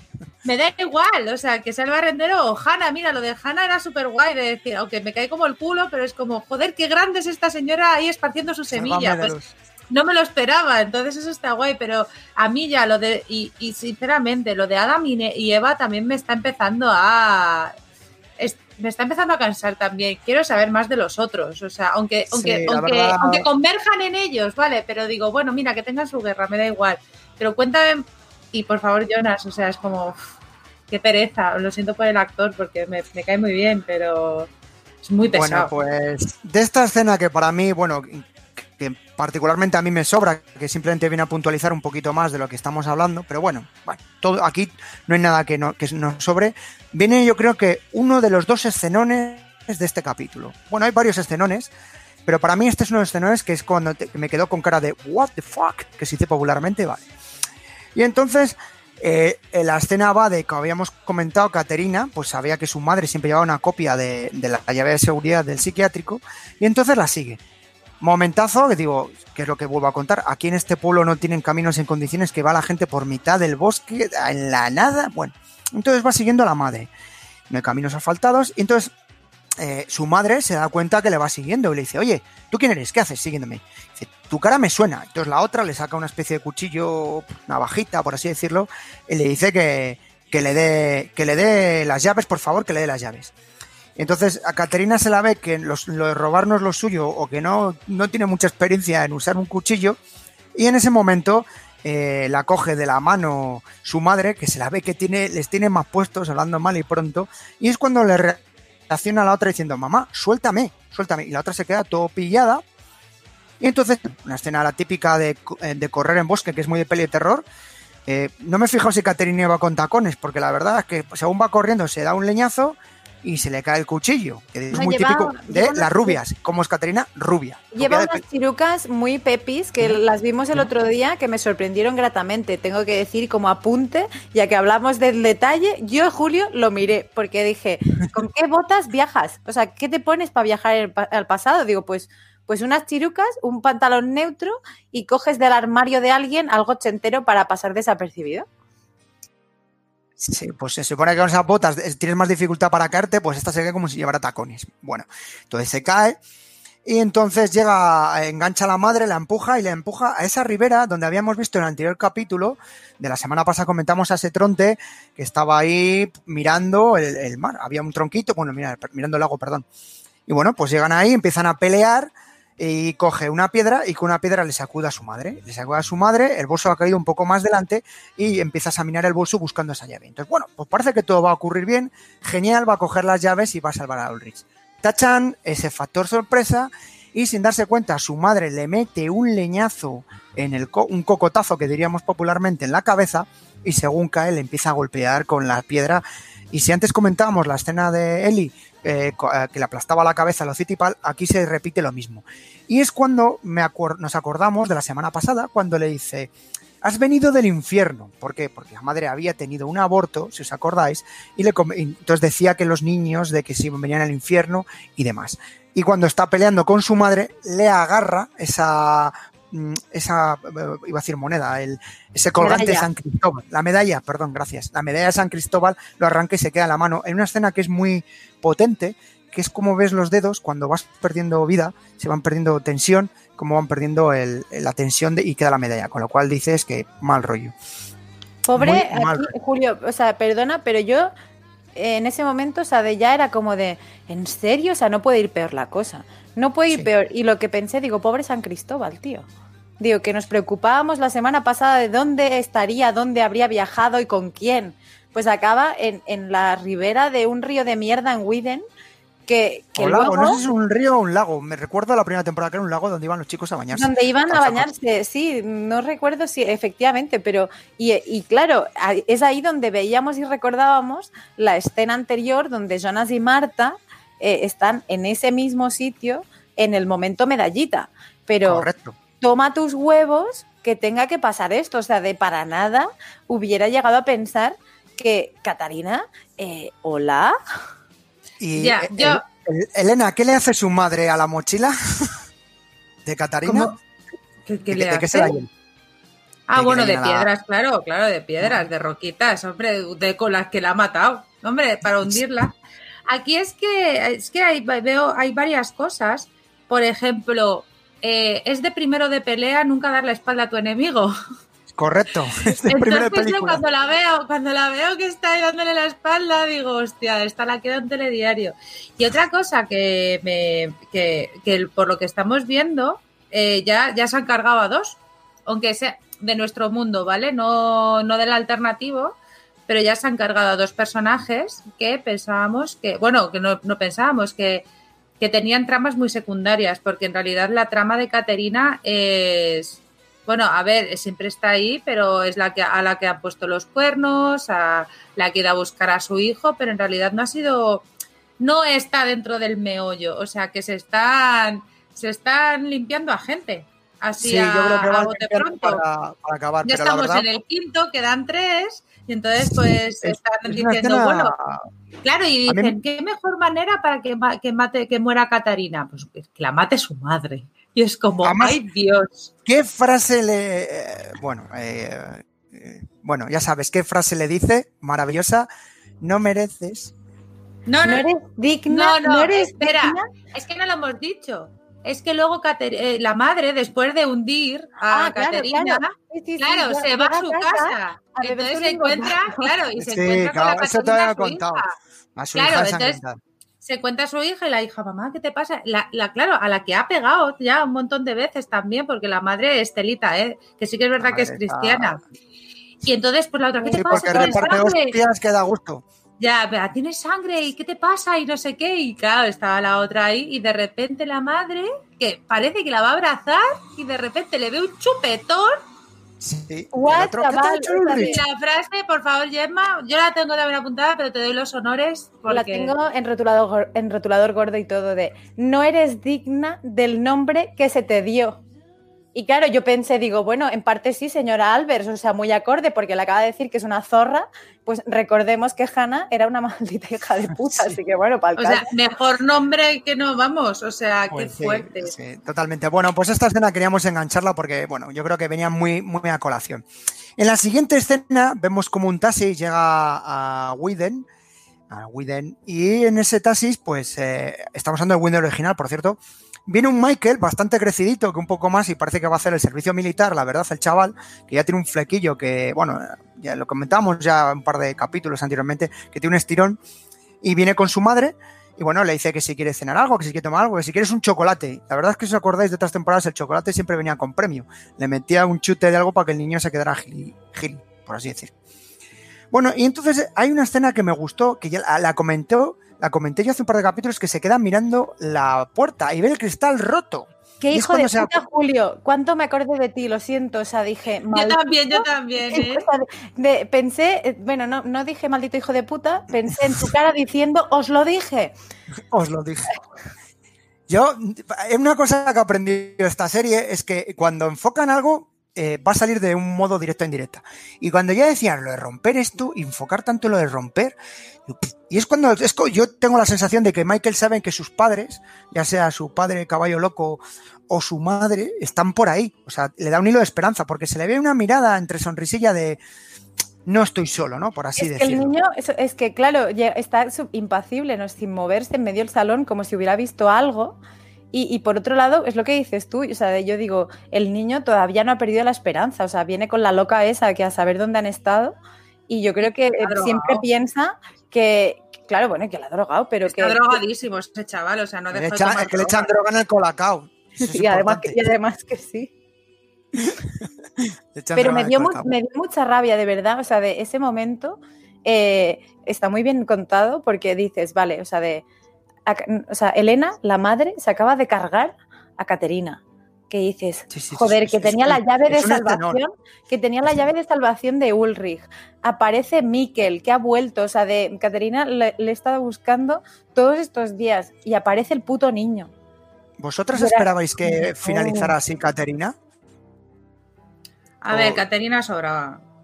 Eh, a ver, aquí empieza a sobrar gente ya, porque estamos a un final. Sí, y Caterina que tiene. A ver, que luego te- tenemos a la otra, a la de otro mundo, entonces no pasa nada. Pero, eh, pero era lo que tenía que pasar porque, porque está pasando y porque dejan que pase esto, porque gracias a que Caterina se ha muerto, Mikel o Michael, pues, pues seguirá creciendo y se repetirá la historia otra vez. Eso es así, o sea, como está todo mandado, pues así. Y ahí es cuando volví a pensar en, el, en ese pobre chaval drogado, cuando vaya a ver a su madre en un futuro y, y- y que esté aguantando siendo amigo de su padre y de su madre. Bueno, Volví muy- a, ir a la primera temporada. Es muy fuerte. Pero, muy y además, eh, el, el- aparte del no eres digna y de toda la fuerza de eso, eh, luego para recordarte que habías visto a Elena Albers de chiquitina, te dice, debí deshacerme de ti también. Sí, también O sea, para que puntualizarle ahí- como diciendo, no vales para nada. Que Que, No por vales cierto, para ¿quién era el padre? Yo no me acuerdo quién era el padre, o lo comentan en algún episodio. Eh, hay- en, en el árbol, en el árbol infinito en el- está, pero es un señor, llámale random. Sí, que no es, no es na- nadie. Nadie que salga por lo menos todavía. O que Se llama que vaya- Al- Albers de apellido, o sea, de Elena no es Albers, eh, es apellido de casada, Sí. pero sin más.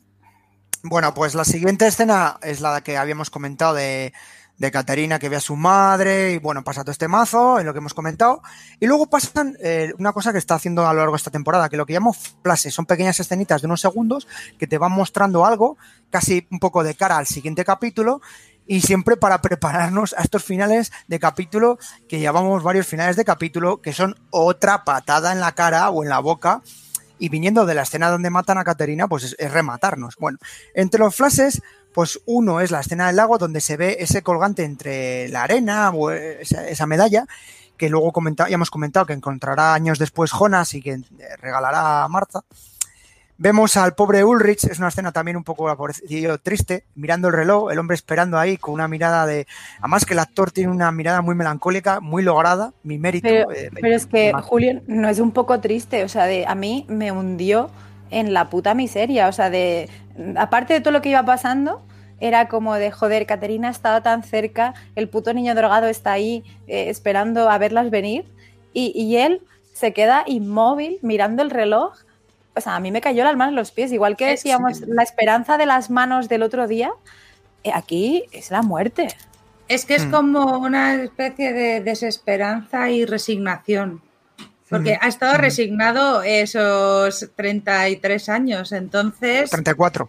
bueno, claro, 34 en esto, pero ha estado resignado. Y entonces le, otra vez, cuando parecía que podía salvarse, otra vez se le vuelve a tal. Entonces, este ciclo, este ciclo que quieren, que, que, que- que quieren repetir, lo único que trae es muerte al final en todos sitios. O sea, Muerte y destrucción. no estamos viendo, no estamos viendo que, que, que quieres salvar.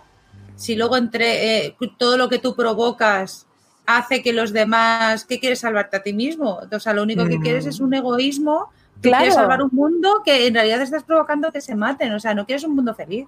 Y Jonas se da cuenta, pero, uy, perdona, Julio, pero No, no, no. Sí, que te digo que Jonas se da cuenta, pero aún así, o sea, el nombre del episodio, vida y muerte. Y, y yo, llegados a este punto, pienso como tú, Elena, de igual que decía que Jonas no me importa una puta mierda, eh, también te digo, de ¿por qué? Si es que al final todo va mal. No hay Mm. nadie que ta- saque un beneficio positivo. O sea, ¿cuál, cuál es ni la cosa? O ni, sea, ni dinerito. claro, ni, ni- ni dinerito, pero es que... No, si es que Mm. todos pierden algo. Todo, Claro. todo el entramado, todo el entramado y no, pero todos, o sea, ¿qui- ¿quién es feliz ahí? Es que no, no, no, ya no te digo feliz, pero al final todo el mundo, ya no sea por causas naturales, pero por to- todo el mundo ya eh, por, por esas consecuencias pierde a alguien o Yo es que, según has dicho eso, me he estado riendo porque me ha venido la imagen del rey Juan Carlos I diciendo, perdona, no lo sabía. Pues me veo a Jonas saliendo, perdón, disculparme, no lo sabía. Más o menos en versión Adán. Jonas Carlos. I, ¿no? Cualquier día, sí. Adán de todos los santos. Y bueno, la siguiente escena eh, sale este el relojero mirando una foto de Charlo y justo cuando está mirando esa foto de él con ella entra esta Charlo juvenil, joven tal. Con lo cual nos va a entender de que es un personaje, insistimos, llevamos ya varios capítulos que va a tener un punto importante a lo largo de esta serie y tenemos curiosidad por saber qué. Luego, un joven Peter llegando a la cabaña sin Google Maps, en esa cabaña de su padre donde se ve una placa que pone Doppler, eh, con cero oscuridad y bueno, lo que comentaba Elena, así.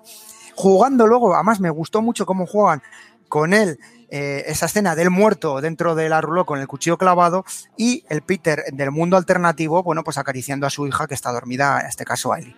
Me gustó mucho esa composición de los tres personajes de eh, pasado, eh, presente y futuro, por así decirlo. Siempre el 3 que decimos.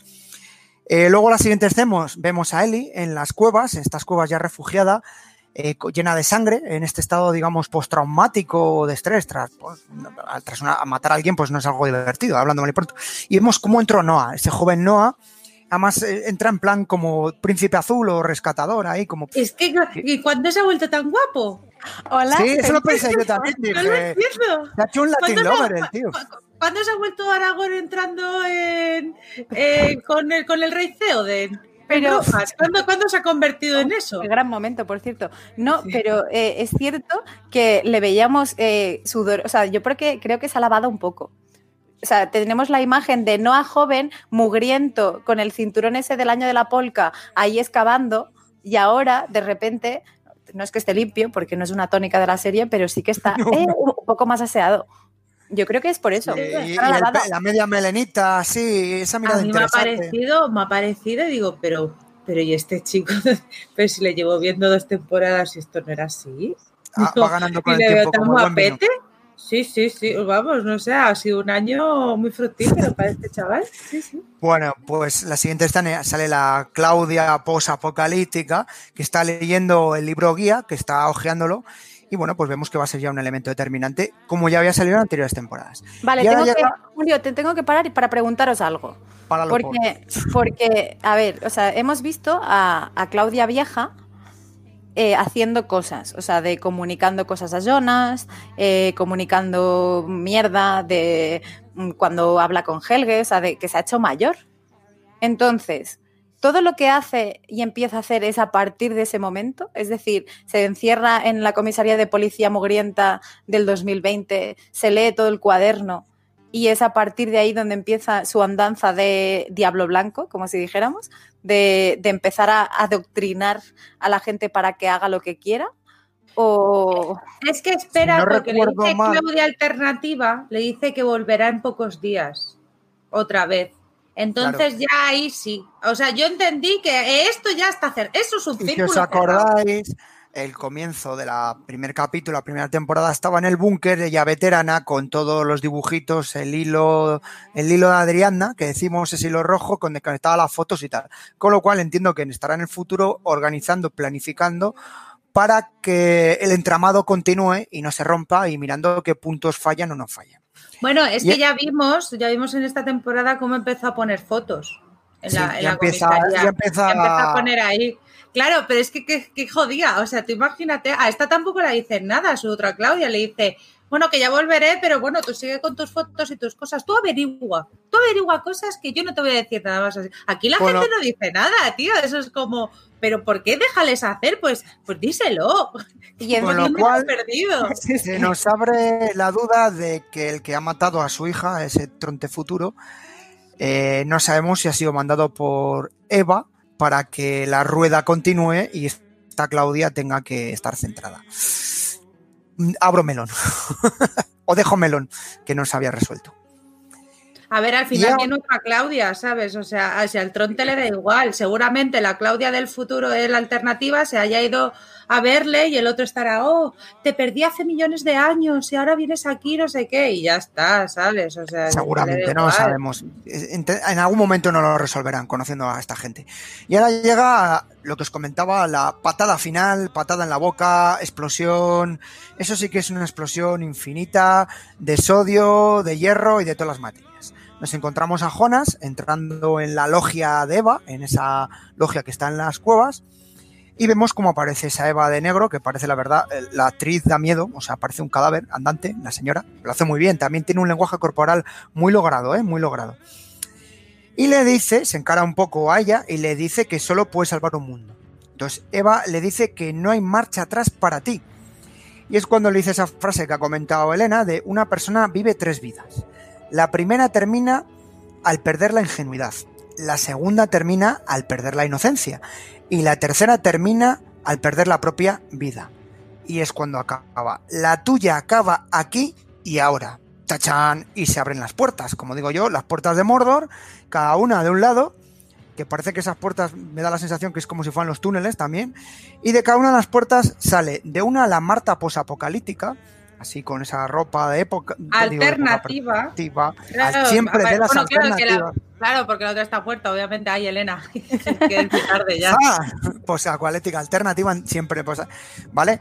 Con muy una cara de malas pulgas, borde, como había sido en el anterior capítulo, muy cejijunta, por así decirlo, e incluso agresiva. Y de la otra Joder, Julio, en 10 segundos la has dejado. Las llamó de todo. Pero educadamente, habéis visto, ¿eh? eh ha sido, ha sido, o sea, ha sido el mayor, el mejor insulto que he visto en mi vida en 10 segundos. O sea, sí, sí, ay, educado. tejijunta. No, bravo, bravo. O sea, no, nada que decir, ¿eh? Nada, no, me ha encantado, Julio. Es que tienes clase hasta para eso. Madre mía, muy bien, muy bien. Y de la otra puerta aparece una Marta joven con la cicatriz en la cara, la cicatriz reciente, con lo cual nos dice que ha pasado algo. También trae una cara un poco pues más traumática, incluso ojos vidriosos, llorosos, una cara entre asustada, pero también lleva determinación en los ojos. Y un poco gordita. Sí, no lo quería decirlo, se la vi más fuerte, sí, más fuertecita. No, no sé si es la ropa. No, está un poco embarazada ya. Efectivamente. Claro, claro. Es que dejamos en, en, el episodio anterior, dejamos a esta Marta que justamente Adam le había dicho que estaba embarazada y todavía tenía la cara bien. Entonces, ha debido, a lo mejor han pasado un mes, o bueno, como aquí ya el tiempo da igual, y entonces ya se le empieza a notar, no, eh, lo lleva esa, esa casaca aposta, ¿no? Pero ya se empieza a notar que ha pasado algo, obviamente, por la cara, pero aparte que ha pasado un tiempo. A mí me recuerda, eh, me recuerda mucho, eh, esta escena me recordó. En estos momentos han buscado a Elena la policía para que le esté oyendo por decir comentarios. me recordó, tío, no, no, no, que me, de hecho me ha hecho gracia porque acaba la frase y era como de, uh, eh, me recordó mucho a la escena de Doris en la, en la iglesia, rodeada por, por el, el trío infinito. de hecho, llegué a pensar que aparecerían los tres. O sea, que, los que, en ese momento eh, la que iba a ser víctima era, era Marta, Marta Amarilla y estaría rodeada de los tres. Y en este caso no difiere mucho porque son tres versiones de una, bueno, en este caso son cuatro en la misma escena, pero están eh, Eva, Marta 52, Marta Alternativa, rodeando eh, a esa Marta inocente todavía. Sí. Que era un poco... Mm, yo tengo una teoría, y es que esta Marta con la cicatriz, que si recordamos se había quedado con Adam, pues quiero pensar que hubo un muy mal rollo con Adam, que la haría alguna cosa, la encerraría para, no sé, alguna historia, saldría rebotada con cicatriz de muy mala leche. Y en estos momentos cuando saca la pistolita, saca una pistola del calibre 22, por cierto, calibre así tampoco muy cantoso, y le pega un tiro a la altura del estómago, más bien entre el estómago, pulmones, porque por la forma de salir sangre allá por botones, además, perdonarme la maldad, si esto, estos son los temas que yo controlo, tío, ¡ay! ¡Que me has dado! Mira, muere fatal. Jonas, muere fatal. Eso había que Es como, lo siento, sabéis que tenía que decirlo, luego está aquí mi David Mule alternativo que empieza, Julio, coméntalo, y es como, pero me cago en Ross, pero muértete en condiciones o no te mueras, que de ahí no te mueres. O sea, por favor, por favor, pues cáete para adelante en una colchoneta, pero no nos hagas esto a los espectadores. Cuando, cuando dije que Adam me ay, Adam, Jonas me recordaba un poco a Rambito y la audiencia se volcó en contra de ese comentario, ahora vais y lo volvéis a pensar. Es que es igual. Pero bueno, pues por lo menos estaba en una pica, tía. Yo que sí, hacía así, abría la boca. Ya. Pero es que este es como. ¡Ah! Sin falta decir, adiós, mundo cruel. Sí, sí, Pero- ha sido muy de Marta, y así como Marta.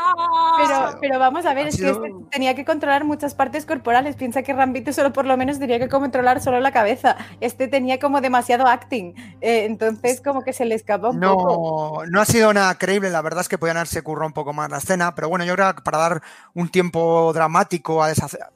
Ha sido un momento Titanic, sinceramente. En la, en la madera ha sido sinceramente un momento Titanic, ahí me, me daba tiempo a, a despedirme ahí ah, sangrando Ya y se cómo ha hecho no... muy largo, se ha hecho muy largo. Es Sí, un poco el ¿cómo retorno no? del rey, ¿no? Ahí, ya Sí, que habla y de los sangrando yo decía, digo, joder, lo que tarda en morir este hombre. Bueno, y entonces, ¿qué le entrega Jonas a Marta? Algo que lleva no sé cuántos capítulos pasando de mano en mano.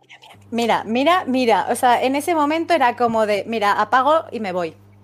O sea, el puto colgante de San Cristóbal, que yo decía, digo, bueno, estará en la playa. No, está en el Sigmundus alternativo, ahí en el momento de, que claro, o sea, de, si yo, yo lo que he pensado después de ver esa escena es que si tienes San Cristóbal, te mueres. Sí, O sea, lo tienes en la mano y las pichas, porque Caterina lo coge, hasta luego. Eh, Jonas, toma, ah, mal. Entonces, mm, malo. Pero, ojo, aquí voy, mm, no, no es melón, pero es realidad, y es que eh, acaba de morir Jonas de la misma manera que murió Marta en nuestro universo, Correcto. disparado, es decir, eh, Adam hizo de mano ejecutora, en este caso es alternativa la que, la que hace de mano ejecutora, pero es exactamente lo mismo. Sí, Sí, no, sí, Y- sí.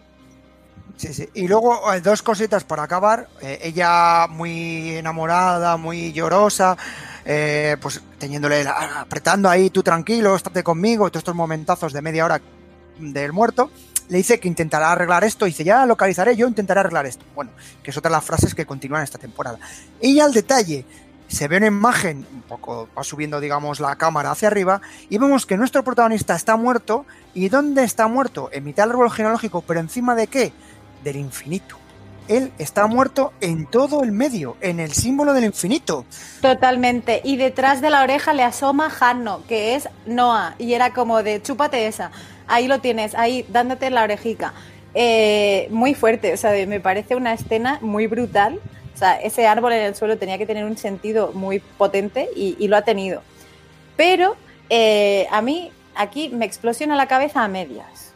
Porque la semana pasada, eh, con Elena, hablábamos de que no nos cuadraba eh, la, que Jonas 52, afincado en el 1900, 1888, 888. no recordara nada. Y, y claro que no recuerda nada porque mm, no se ha hecho mayor, porque mm, él llegó ahí siendo una parte de tres, pero ahora no, ahora es una parte de dos, porque ese Jonas que nunca será mayor eh, ya no puede recordar. Pero, Ya, entonces, entonces Claro. es que tenemos dos Jonas. claro, Ya no ahora son tres. Claro, ahora está eh, Jonas 52 y Jonas Adam. Pero claro, Jonas Adam juega con la ventaja que todo lo sabe el puto. Pero ¿y Porque cómo sabe todo? Claro, ahí voy. Es decir, Jonas 52 es un pagafantas igual que el Jonas amarillo, pero viejo y amargado. Y luego está eh, Jonas, hay Adam, que lo sabe todo. Entonces no entiendo cómo de Jonas 52 pasa a Adam, que, que se convierte en... mm, wait un momento. Además lo dice Es que- hace dos capítulos que le dice, era muy ingenuo, se lo dice a la Marta alternativa, era un tontainas. Ya, eh, a ver, eh, va- vamos a ver. Es que además, vale, tenemos esos tres Jonas, que está bien, pero es que aquí tenemos como 70 Martas. Que es como, bueno, Cuatro. pues hay cuatro Martas, ¿no? Entonces, pues sobra dice, una, sobra Yo una. creo, yo creo que al Adam este se le tienen que estar contando todo. Yo no desconfío de una de las Martas, de Marternativa, a quien ha matado a Adam. No desconfío de ella. ¿Tú crees Yo- que Mar- Marta yo creo que es Marta- pajarito de- es pajarito de Baris? Es que puede ser, porque, a ver, Marta, cuando, o sea, algo muy grave tiene que pasarle, como lo de la cicatriz en el ojo, para que cambie la idea. A ver, tampoco es que se haya enamorado demasiado, se ha enamorado demasiado pronto. Dice, lo voy a arreglar, lo voy a arreglar. Y luego aparece, pero le da mucha pena matarle, pero yo creo que le da mucha pena matarle, pero porque hay un plan ahí. Yo creo que está Sí, mal. no, no, yo está quiero claro que ella creer le mata no por venganza, sino por algo Quiero premeditado. creer, quiero creer que aquí hay gato encerrado con esta. La, con, con es, Escarmarta. Yo tengo la teoría de que sale rebotada de Adam y se escapa o se lía a No palos sé. o tal, o, y la marca de la cicatriz esa es como de un cuchillazo o de un No lo sé, cortante. no sé qué puede ser. Es que no, porque a lo mejor van a ver al otro Jonas, no sé. Aquí hay algo Veremos que. Yo, yo tengo fe en esta Marta. A ver. Eh, Una alternativa. Claro, pero es que Marta alternativa embarazada ya, es, es alternativa. Claro, eh, la otra también lo sabe o no, la del 52. Es que esto es lo que no me, no me Claro, entero. ahí, ahí viene mi duda. Es decir, si siempre hay tres de cada, o sea, entendemos, hasta ahora nos han planteado que hay tres de cada, menos los como Claudias, que hay dos porque hemos visto su paralelo. Jonas no tiene paralelo, pero eh, Marternativa entendemos que es esta Marta 52 del desierto. Correcto. Pero en nuestro universo, si nada falla, bueno, claro, no, nada falla, no. Marta, no, como decía Elena, Marta no se puede hacer mayor porque Marta ya ha muerto. Entonces, ver, No, no existe. a Claro. ver, aquí lo que están haciendo Adam y Eva es matar a los Jonas y a la Marta del otro lado. Adam Marta, mata a Marta y Eva, que no nos ha querido manchar las manos, ha matado a, a, a- ha matado Ya, a pero Jonas. es que Jonas Pero esto en es ese por- mundo no existía. Ya, bueno, pero la ha Marta matado. A ver, si son. Adán y Eva. Pero son Adán y Eva. Pues no, hombre, pues han Correcto. matado a los originales nuestros. ¿Por qué? Porque son los nuestros. Porque es con los que hemos empezado la historia, así que eso son ahí. Entonces, tío, al final a lo, a lo mejor su- sus planes son los mismos. O sea, o, o están matando. No, es que no entiendo. O están matando a Rencor. Es que no, no, no sé. pero tío, rencor o sea, de qué? Porque si todo Por se tiene que volver a eh, repetir. Según me ha venido a la cabeza una maldad, has dicho Adán y Eva. Adán y Eva tuvieron, lo miro ahora mismo, tuvieron tres hijos. Fueron Caín, Abel y Set. Seth Cohen. Y no, Set. Tuvo tres, tres hijos, ya que es broma, es broma. Tuvieron Caín, tres Abel, hijos. Sí, cuenta que ellos tuvieron tres hijos, Caín, Abel y Set. ¿Y quién es? eh, es que me ha venido la maldad ahora. ¿Y qué se ve siempre a tres? A los tres sicarios, ¿no? Son el Ya, Caín, pero son el Abel- mismo. Sí, No, bueno, pero me ha hecho gracia. persona. Es la misma persona, pero me ha hecho gracia de jugar con los tres, ¿sabes? Hombre, Caín y Abel decían que eran malotes y, eran- y hijos de puta entre ellos. Entonces, bueno, tampoco cambiaría mucho porque y Seth no le conocemos, pero para el caso, los tres vendrían a ser chungos igual. Seguramente ese será el del medio, ¿sabes? El que siempre pasa desapercibido. A mi hermano Íñigo, te quiero, Íñigo. Bueno, pues si tenéis tantas locuras y tantas ideas como nosotros, y, o, si estáis haciendo como nosotros, persiguiendo qué os ha parecido esta situación, o pensáis que va a ocurrir, o si os va a petar la cabeza como nos está petando, poneros en contacto con nosotros. ¿Y qué mejor forma de poneros en contacto con muchas vías? ¿Y qué vías son esas, Gemma? Pues nuestras vías de contacto, Julio, son eh, arroba la constante 1 en Twitter, en Facebook, en Instagram y acordaros siempre con el hashtag Darpot. Podéis hacerlo también en info arroba laconstante.com en vuestra versión extendida, la versión larga, donde podéis comentarnos todo.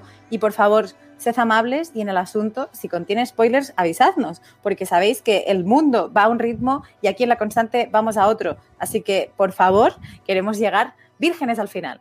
Y bueno, después de todo, también podéis encontrar todo el contenido de la factoría, laconstante.com, nuestra página web, donde encontraréis, como decía, todo el contenido de la factoría La Constante, además de los episodios anteriores, por si acaso, por si tenéis que refrescar un poco de Darkpod, pues ahí. Y si no, podéis también aprovechar y pinchar en el botón naranja patreon.com barra la constante, donde encontraréis un montón de categorías de personajes de, bueno, en este caso todos del mismo tiempo, y podéis disfrutar de un montón de ventajas como la que están haciendo ahora nuestros Patreons, que es vernos en directo en YouTube. Así que nada, no lo dudéis y pinchad en el botón naranja laconstante.com barra, ay, patreon.com barra la constante. Im Sturz durch Raum und Zeit, Richtung Unendlichkeit. O sea, what the fuck. Eh, Dios mío, este capítulo 5 ha sido mm, de los mejores que vamos de toda la serie, por Dios. Qué capitulazo la Virgen Santa. Y ahora como... Madre mía, o sea, ¿y ahora qué hago yo con mi vida? Por Dios, qué capitulazo. Eh, en fin, empezando por el final, o sea, lo de Jonas, ¿cómo? O sea, ahora mismo estoy completamente perdido. Eh, es, es que ya es como a tomar por culo todo, o sea, pero ¿qué pasa ahora? Porque ese Jonas de nuestro mundo, digamos, mm, existe y Adam también. Entonces, eh, ¿qué cojones está pasando aquí? O sea, es decir, no lo sé, me han roto totalmente los esquemas. Ahora mismo no debería, necesitaría una pizarra y, y- muchos posits para poder eh, encontrar una solución a esto. Dios mío mi vida. Eh, bueno, en fin, eh, no me voy a meter en teorizar sobre esto. Ya veré el siguiente y a ver qué es lo que pasa. Pero madre mía. Yo tenía apuntado aquí mientras veía el capítulo necesario verlo varias veces, ¿vale? Y solamente, bueno, solamente, como si fuera poco, iba por el tema de las revelaciones de Clauter, Clauternativa, ¿vale? Que no me esperaba para nada que iba a aparecer la Claudia alternativa, aunque bueno, pues eh, encaja un poco con lo que le dijo Claudia en la segunda temporada de que había visto un mundo sin Jonas. Con lo cual, eh, bueno, entiendo que en algún momento tenía que Claudia conocer la posibilidad, ¿no? Y conocer los multiversos, ¿no? De hecho, ha dicho que lo volvería a ver, la volvería a ver pronto, así que entiendo que, que de alguna manera viajará, o la Claudia que hemos visto todo el rato, o que hemos visto muchas veces en nuestro mundo, digamos, era la Claudia alternativa, no lo sé, veremos. Eh, pero vamos, igualmente necesito volver a ver eso. Y bueno, eh, la escena de la muerte de Peter, qué tensión, por Dios, madre mía. O sea que, que ya te hacías más o menos la idea de que lo que le dijo Noah, ¿no? Que, iba a morir y tal, pues que, pintaba mal, ¿no? Para Peter. Pero, pero joder, de la marinera, qué tensión con esa escena. Y luego el, el Peter, por cierto, de los 80, que me recordaba un poco a, a Edu Soto, al, al cómico. Eh, pero bueno. Eh, y luego, bueno, pues, eh, en fin, lo de Charlotte y Elizabeth viajando, entiendo que serán ellas las que le entreguen el bebé de la propia Charlotte a Tannhaus, eh, tal como ha contado él en esa historia que le he dicho, ¿no? A, a Charlotte. Así que nada, pues eh, luego nada, de- ah, una cosa sobre Claudia, que decía la alternativa que Claudia tiene que guiar a Jonas, a Noah y a Elizabeth. Vale, muy bien. No sé, solamente sé que quedan tres capítulos para el final, 6, 7 y 8, y Virgen del Amor Hermoso. O sea, esto se, es que ya, si, si, si ya no me quedaban neuronas, después de esto ya es que ya no sé, no sé qué hacer con mi vida. No sé si ponerme el siguiente ya o, o qué hacer. Pero desde luego que estoy ahora mismo que, que en fin, eh, totalmente tocado porque es que no, no, no sé cómo, cómo resolver esto. Así que bueno, creo que la solución, tanto la mía como la vuestra, será ver el siguiente episodio y ver qué es lo que pasa. A lo mejor al final se cumple esa idea que os comentaba en uno de mis audios de que quizás el propio Adam no sea no, o sea, no sea Jonas. No lo sé. Pero, en fin, no sé, no sé qué es lo que va a pasar aquí. Eh, bueno, parece que hay una guerra, ¿no? Entre, entre Adam y Eva. Y, bueno, es que ya, ya, ¿qué, qué voy a contar que no hayáis comentado ya vosotros en el podcast? En fin, que, que os escucho la semana que viene en el siguiente podcast. Eh, y a ver si podéis traer un poco de luz aquí a, a la oscuridad de Dark. Un abrazo desde el mundo alternativo. Chao.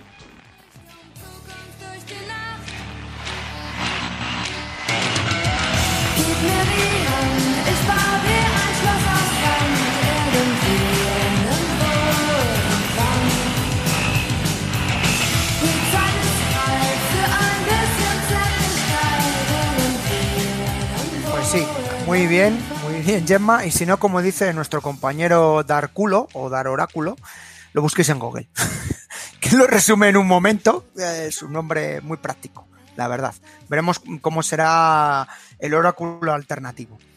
Pues sin más, a la espera del próximo programa y del próximo capítulo, que sinceramente yo estoy con muchas ganas, lo dije el anterior capítulo, que me quedé con unas ganas. Es que estos tíos lo hacen muy bien, muy bien porque te dejan con unas ganas de cada capítulo y eso es un mérito que no todas las series lo tienen, ¿vale? Y siempre hablamos de las series norteamericanas, pero esta serie alemana tiene un nivelón de intríngulis que diríamos muy, muy alto.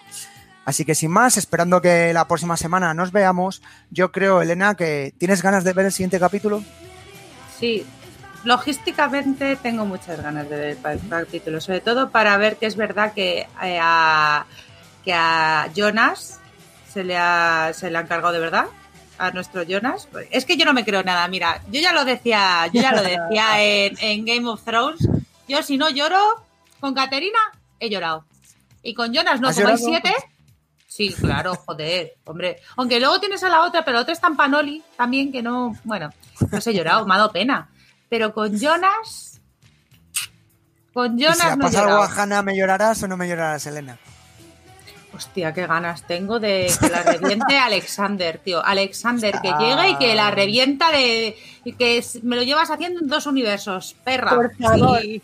Por favor, o sea, me encantaría ver eso antes de que Pero, acabara. pero no se puede. Van a mandar ah, bueno. van a mandar- Es que, bueno, es que tenemos todavía a la otra Hanna embarazada también. Es que está, está, Hanna está hiper embarazada ahora mismo, ¿sabes? O sea, en los dos Hay dos- alternativos. Hay dos es que, bombos, claro, dos bombos. hay tanta mierda aquí, hay, tienen tantas cosas que contarnos que se nos había olvidado esta Hanna, ¿sabes? Y que- y que Hanna, la del hija- otro bebé. Claro, la que tendrá una hija que, que será la, la- la pareja de Bartos. O sea, a mí sinceramente me apetece muchísimo ver qué cara Pero tendrá la ¿quién es- niña. ¿Quién es la pareja de Bartos? ¿La, la que es hija de Egon o la Sí, hija claro. de Ulrich?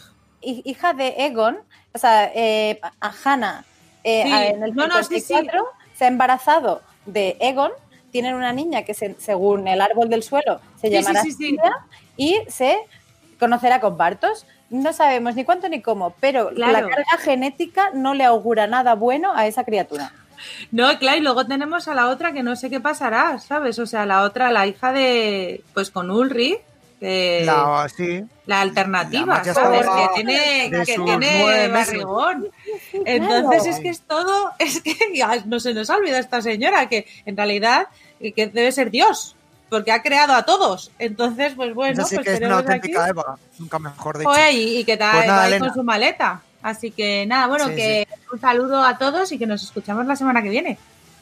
Pues sí, Elena, con ganas de verte otra vez explotar en directo la cabeza. Bueno, Gemma, ¿tú también tienes ganas de explotar la cabeza? ¿Ganas del próximo capítulo? ¿O, o- o hay hambre de, de Mira, más, Julio, más historias? Te, te confieso que de lo, lo que más ganas tengo es de entrar en Reddit. Y como buena droga estoy evitando que llegue ese momento y poder acabar la serie. Así que nos vemos la semana que viene sin falta porque vosotros sois mi Reddit y espero que seamos el Reddit de mucha gente que siga haciendo esta campaña al binge watching y nos sigue semana a semana. Así que nada, nos vemos la semana que viene. Chao. Bueno, pues aquí vuestro David Mule alternativo, o Julio Caronte, pues os dice que, que nos vemos la semana que viene, que hay muchas ganas del siguiente capítulo y que espero que estéis disfr- disfrutando tanto de este programa como nosotros de nuestras teorías locas y el verlo porque es una auténtica diversión. Y sí, hay un lado oscuro y un lado de luz. ¿Quién ganará de los dos? Lo veremos en el próximo capítulo. Un beso para todas y un abrazo para todos.